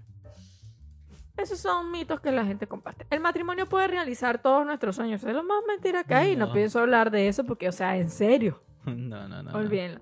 Los que aman de verdad adivinan lo que el otro piensa y coño, sí, MacGyver. Miércoles. Olvídenlo. Lo que aman de verdad adivinan lo que el otro piensa. Bueno, tú Ya sé que tienes tú una- no me amas. Tú tienes una cosa ahí toda rara de que estás pensando ahí. Tú eres media bruja. Un, ma- un matrimonio infeliz es mejor que un hogar roto. Esto es lo peor de lo peor de lo peor, señores. No hagan eso. No hagan eso, y menos si tienen hijos. Sí. No le arruinen la vida a sus hijos. Es horrible porque es que mm, el tema es que solamente ellos piensan por ellos mismos y no piensan por los hijos. Y esos hijos eh, les puedes dañar la vida. O sea, dañar la infancia, la adolescencia, eh, su juventud por trauma. completo, trauma, y eso lo puede llevar a su familia. Entonces, no se dan cuenta el daño que realmente impacta en ese tipo de Claro, situaciones. y en eso viene el, el otro mito que era que un hijo arregle un mal matrimonio. O sea, no hagan eso, señores. Miren, lo más sano que ustedes pueden hacer, la muestra de amor más grande que ustedes le pueden dar a un hijo, es decir, nos vamos a separar porque no somos felices y yo prefiero que tú veas a dos papás separados siendo felices que a dos papás juntos Claro. siendo infelices. Entonces, las aspiraciones laborales del, laborales del marido están por encima de las mujeres, vayan a No, cagar, no, eso no, no. es así. No, no. Si tu pareja te quiere dejar, agárrate y lucha, todo depende, mija. Si ese hombre no quiere nada contigo, si esa mujer no quiere nada contigo y que tener dignidad no se humille. Creo que dependiendo de la situación. Punto. Un amor muerto se puede revivir a veces. Esto Es posible. es posible, es como posible. puede que no. Es posible. La competencia estimula el matrimonio, eso es un mito, La, la, competencia, verdad. que competencia entre En ellos. todo, sí, claro. Entre yo tengo un mejor trabajo, yo No, tengo un mejor sueldo, eso no, No, no, no. estimula nada. No, no, no. no. Debes transformar a tu pareja en alguien mejor. No, mijo, la gente se transforma porque quiere que tú seas su inspiración para ser mejor, es distinto, pero tú no vas a Son- transformar a nadie. Exacto, exacto. Son dos cosas. Es lo que veníamos hablando de. eh, y, y- y- y- y escucharon que nosotros nos dijimos: Te estoy transformando, cambia tu broma. No, o sea, tengo paciencia, ella misma va a evolucionar y todo lo demás. Está aprendiendo, aprendemos los dos. Es eso, Exacto. que fluye de esa manera. Los opuestos se atraen y se complementan. Según nuestra experiencia, pudiéramos decir que sí, porque somos dos polos opuestos en cuanto a, cri- a crianza, pero estoy Similar en desacuerdo porque si somos dos polos opuestos y nuestro objetivo no es el mismo, si, Claro. si lo que queremos como matrimonio no es lo mismo, no va a haber nada que haga que se complemente. Claro, que, mm, sí. Es que lo estaba pensando de- de- del tema de la personalidad y demás. Sí, puede haber personalidades totalmente diferentes, pero siempre va a haber algo en común dentro de lo que tú quieres dentro del matrimonio, hablando del matrimonio, ¿no? Claro, pareja y claro. demás. Este, porque imagínate, imagínate tú que tú tengas una visión diferente a la mía, siempre En todo. van a chocar, o En sea, todo, en algún en momento van a chocar. Es muy difícil. Las parejas eh, no deben revelar sus problemas extraños. Depende, hay Sí. muchas cosas, todo depende de la situación, todo depende de muchas cosas, si tienes confianza con las demás personas. Hay ciertas cosas que tú no cuentas, obviamente, por tema de pudor o por tema de eh, que tu pareja a veces no le gusta que cuentes cosas íntimas, qué sé yo, pero esto va a depender de muchas cosas. Eh, no tengan sexo estando enfadados. Mira, no sé, la verdad que yo estoy enfadada y lo que menos tengo ganas de cuchi- Exacto. culiplanchar. Este, dicen que eso es un mito, como que sí pueden tener sexo.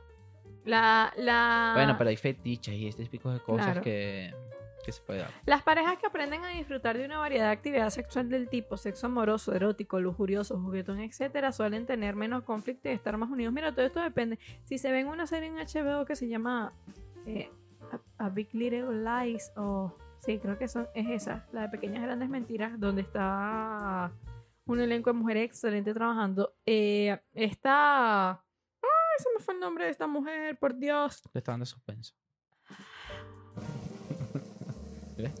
Nicole Kidman. ¿Viste que funciona el suspenso? Vale.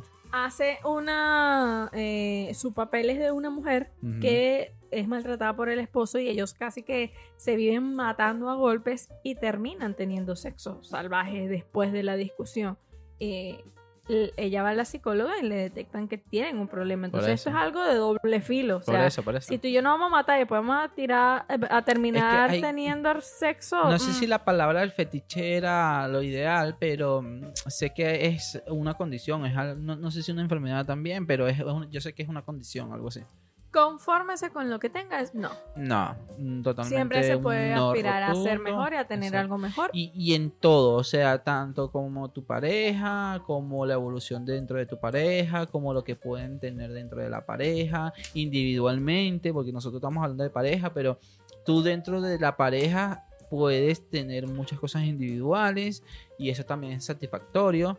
Y si la otra pareja se emociona por ti, por, por esas cosas, es la pareja perfecta para ti, porque no hay envidia ni nada y todo. Bueno, hoy vi una imagen de eso donde decía, si una persona eh, que está contigo y aplica para amigos, no es familia, claro, aplica ok. este, tú vas a contarle algo emocionado de algo que te sucedió y esta persona no se alegra por ti, ahí no es.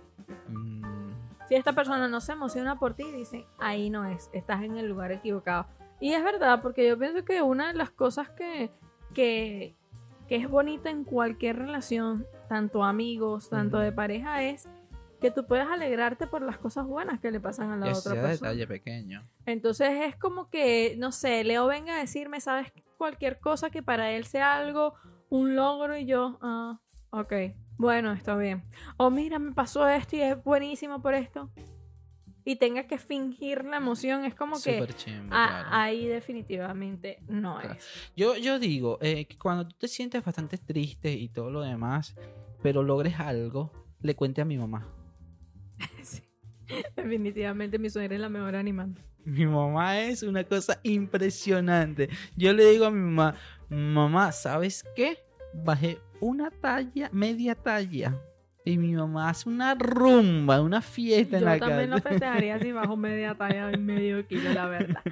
Pero bueno, señores, hemos hablado ya bastante con respecto a estos mitos. Nos enfocamos más en el tema de las peleas de pareja. En base a nuestra experiencia, le podemos decir que no necesitas vivir peleando para sentir que tu relación No. se mantiene y enciendes una llama. Lo, no, no, lo más importante de mantener una relación con una persona es que tú te sientas en paz, que tú tengas la capacidad de, de poder lidiar con los problemas sin hacer más grande lo que ya es. No hace falta estar discutiendo, no hace No. falta estarse molestando, no hace falta ese tipo de cosas No, no, no. para que la relación esté viva. Al contrario, ese tipo de cosas van apagando, van apagando, porque uno Sí. se cansa, uno se obstina de las peleas y de necesitar pelear para sentir que la llama sobrevive. Creo que tenemos un concepto erróneo de cómo revivir claro. la llama en un matrimonio. Así que nuestro consejo, dejen de pelear. No pierdan el tiempo en eso, siéntense, hablen, escúchense y si hay cosas que tú personalmente tienes que mejorar, mejóralas. y verás cómo eso también ayuda a que tu pareja diga, sabes que yo también lo voy a hacer, vale, porque esto es algo... Y, si no, bueno. Y quiero agregar algo aquí, este, siempre decirle a tu pareja las cosas que está haciendo buenas, porque también es importante decir, oye, ¿sabes qué? Estás haciendo esto bien.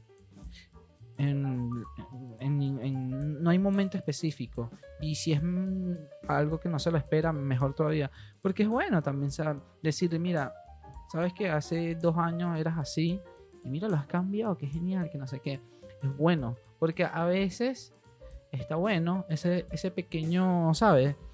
Aunque sea malo lo que hiciste y qué sé yo, pero ese pequeño reconocimiento por parte de tu pareja te da como ese impulso para seguir haciendo otro tipo de cosas. Claro, porque mm. te das cuenta que tu pareja no se está enfocando en lo malo que tienes, claro. sino que así como te pidió que cambiaras algo, también tiene la facilidad de reconocerte cuando haces algo que ella te mm. pidió o él te pidió o algo que ella considera que es bueno para la relación. Y que ese, ese es fino, o sea, eso, eso es bueno. Sí, claro que sí, genera satisfacción, además porque a veces uno no se da cuenta que lo hace. Exacto, también. Entonces, puedes caer en el ciclo allí de que, ¿será que lo estoy haciendo bien o no? Entonces estás como ahí como que yo intento, pero no sé si sí si, sí o si si no. Exacto. Entonces está, está bueno que se, lo diga. No, y a menos que eh, yo entiendo, eh, no está para el sol con un dedo, ¿no? Pero se supone también que si vas a vivir una relación enfocándote en los defectos que tiene la otra persona, a ah, menos que los defectos sean que es un violento, un, un alcohólico, esos son temas mayores. Sino que te vas a enfocar en los defectos que tiene la otra persona, esa relación no va a funcionar porque eh, se están enfocando en lo equivocado. ¿Ok? Y si sus defectos, en este caso, no te permiten a ti sentirte tranquila o tranquilo, si sientes que es una muy buena persona, pero ese pequeño defecto a ti no te va a permitir estar en paz, es sano y es lógico que diga, hasta acá llego yo, porque ese pequeño defecto a mí no me va a permitir sentirme bien. Y aceptar que, aunque es un defecto de él, es una condición tuya, que no quieres lidiar con ese tipo de cosas y también es aceptable. Es aceptable, pero también es aceptable de que hay defectos que puede convertirse en... Em, en algo que, no, que más adelante no, no te va a afectar mucho. Sino que en principio, ok, sí, que fastidio y tal, pero que no, no es algo tan puyudo como, como diría, ¿no? Este, entonces hay defectos que no lo vean tan, tan drástico, o sea, no, no lo condenen de a golpe, porque, oye, más adelante quizás fue, fue, una tontería, fue de momento quizás, hay defectos de, creo que de momento de que tú digas, ay, ah, no importa. Y más adelante ya, sí, él es así, de, de no sé, él tiene su pote de agua y deja la tapa ahí, pero no lo pone en su escritorio. Me molesta que no lo cierre, pero es en su escritorio. Es un defecto de él, pero lo hace en su escritorio.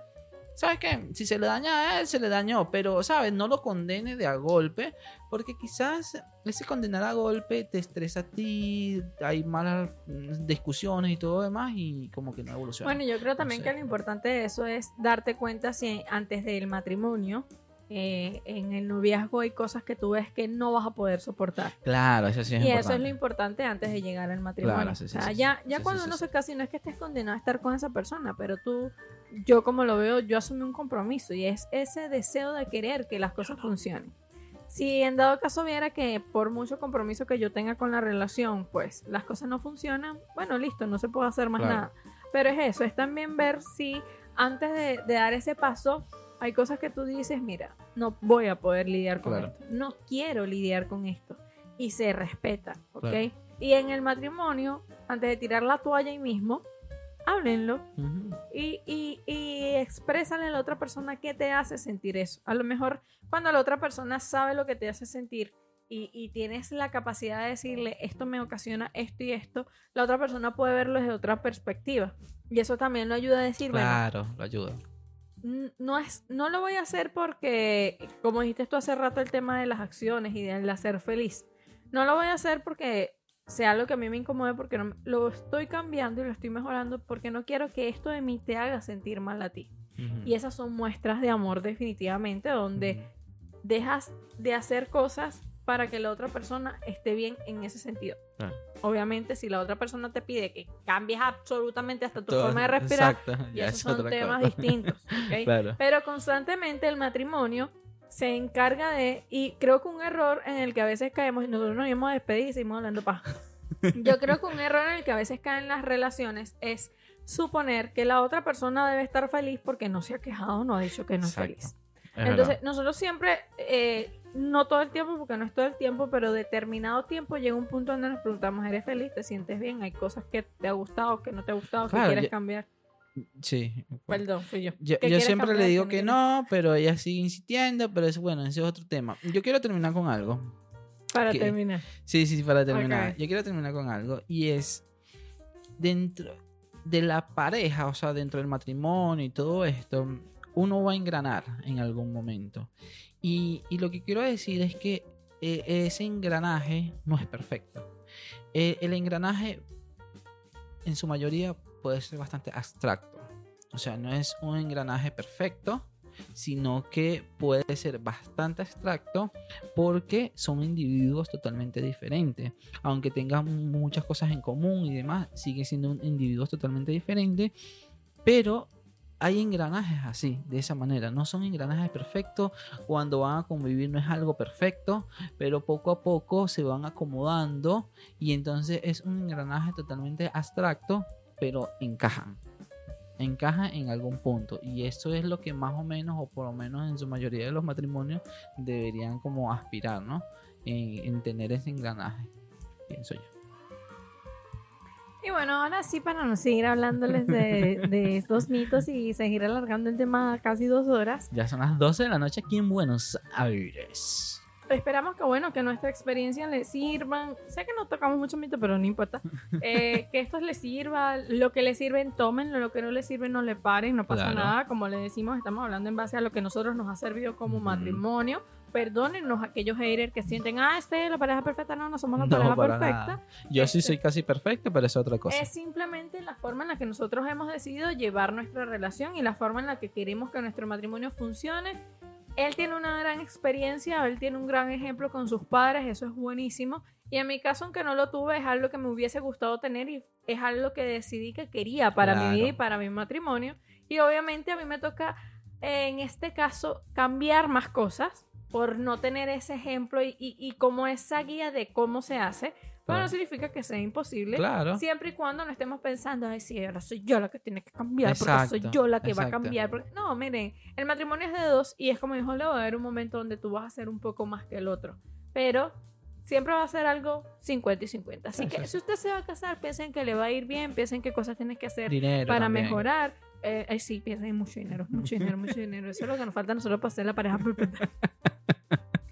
piensen en qué cosas tienen que mejorar, tengan la madurez de hablarlo Sí. y quitémonos esos, eh, eh, esos clichés y esos pensamientos de que para que una relación se mantenga y que está discutiendo y, y avivando la llama con discusión, no, mija, lo mejor es vivir en paz. Salga de ese pensamiento. Si su relación le genera paz, no haga cosas para que la Claro, pierda. Es que yo me imagino que ahora nosotros seguimos hablando, ¿no? Yo me imagino. ya me, mañana me va a tocar levantarme temprano y me va a costar, pero no importa. Yo me imagino que habrá pareja que tal cual, cuye, estamos bastante felices. ¿Qué hay que hacer? Está como el sé. meme este sí, Sí, de, de la mano. Este, hay que hacer algo porque es que esta felicidad no puede durar mucho tiempo. O sea, ya pasaron 24 horas felices. Hay que hacer algo. Yo me Además imagino que es estaban eso, hay- pasando así. Hay gente que no puede estar sin pelear. Ay, no, qué fastidio. Hay gente que necesita pelear todos los días. Yo- yo- o sea, yo, para mí, la pelea constantemente me desgasta. O sea, literalmente me desgasta. Y más todavía que hay parejas, o mujeres y hombres cualquiera, que le gusta también pelear en la calle. Horrible. Eso es peor todavía. Tú cuando me levantas la voz en la calle jugando, que estás jugando conmigo, Ah, se pone eso a mí no me gusta. Se pone jeva, como le Y- digo yo. imagínate tener una, una, una pareja que siempre está peleando en la calle. O sea, yo a mí me, me desgastaría por completo. No, no, no. Mire, yo creo que como, como sociedad le hemos dado un enfoque equivocado al matrimonio. Sí, Y hemos, eh, hemos enfocado y, y nos hemos eh, visto a la hora de estar casados de la manera equívoca con respecto a eso. Entonces hay que Si usted se enamoró porque esa persona la hacía feliz o complementaba su felicidad, porque no es que ella te hacer feliz, porque las cosas de esa persona hicieron que te sintieras bien, ¿para qué buscar el peor Claro. lado? No, no. Salga hace de ahí, salga de ese camino. Salga de ahí, vive en su matrimonio y lo que le sirva, usted se encarga de tomarlo y lo que usted vea que tiene que empezar a dejar, déjelo. Claro. Sin Y- orgullo, sin nada, aquí nadie gana. Aquí, aquí nadie pierde, mejor dicho, los dos ganan. Claro. Es que está genial que tú estés contento, feliz, porque vas a buscar más cosas para hacerte más feliz. Claro, mientras rellenar más más felicidad se genera más endorfinas, más dopamina y este tipo de hormonas que te, que, que te causan la satisfacción Claro. total en todo. Claro.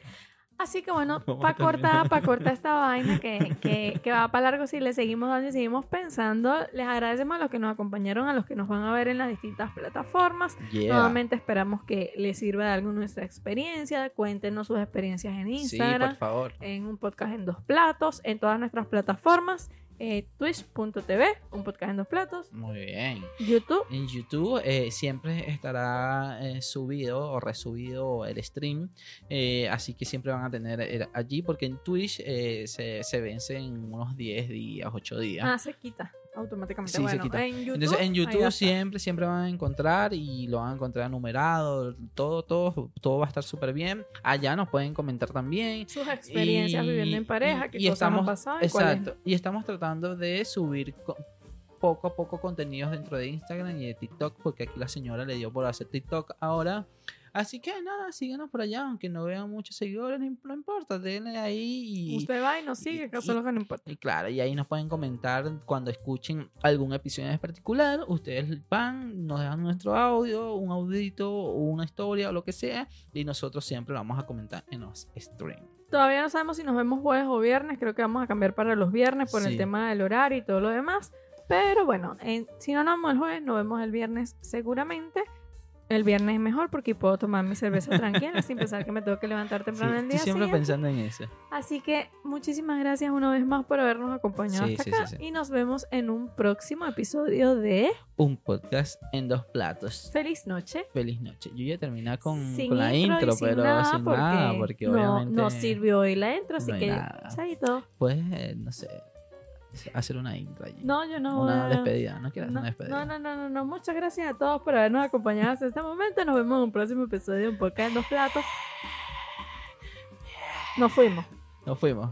Vámonos, vámonos.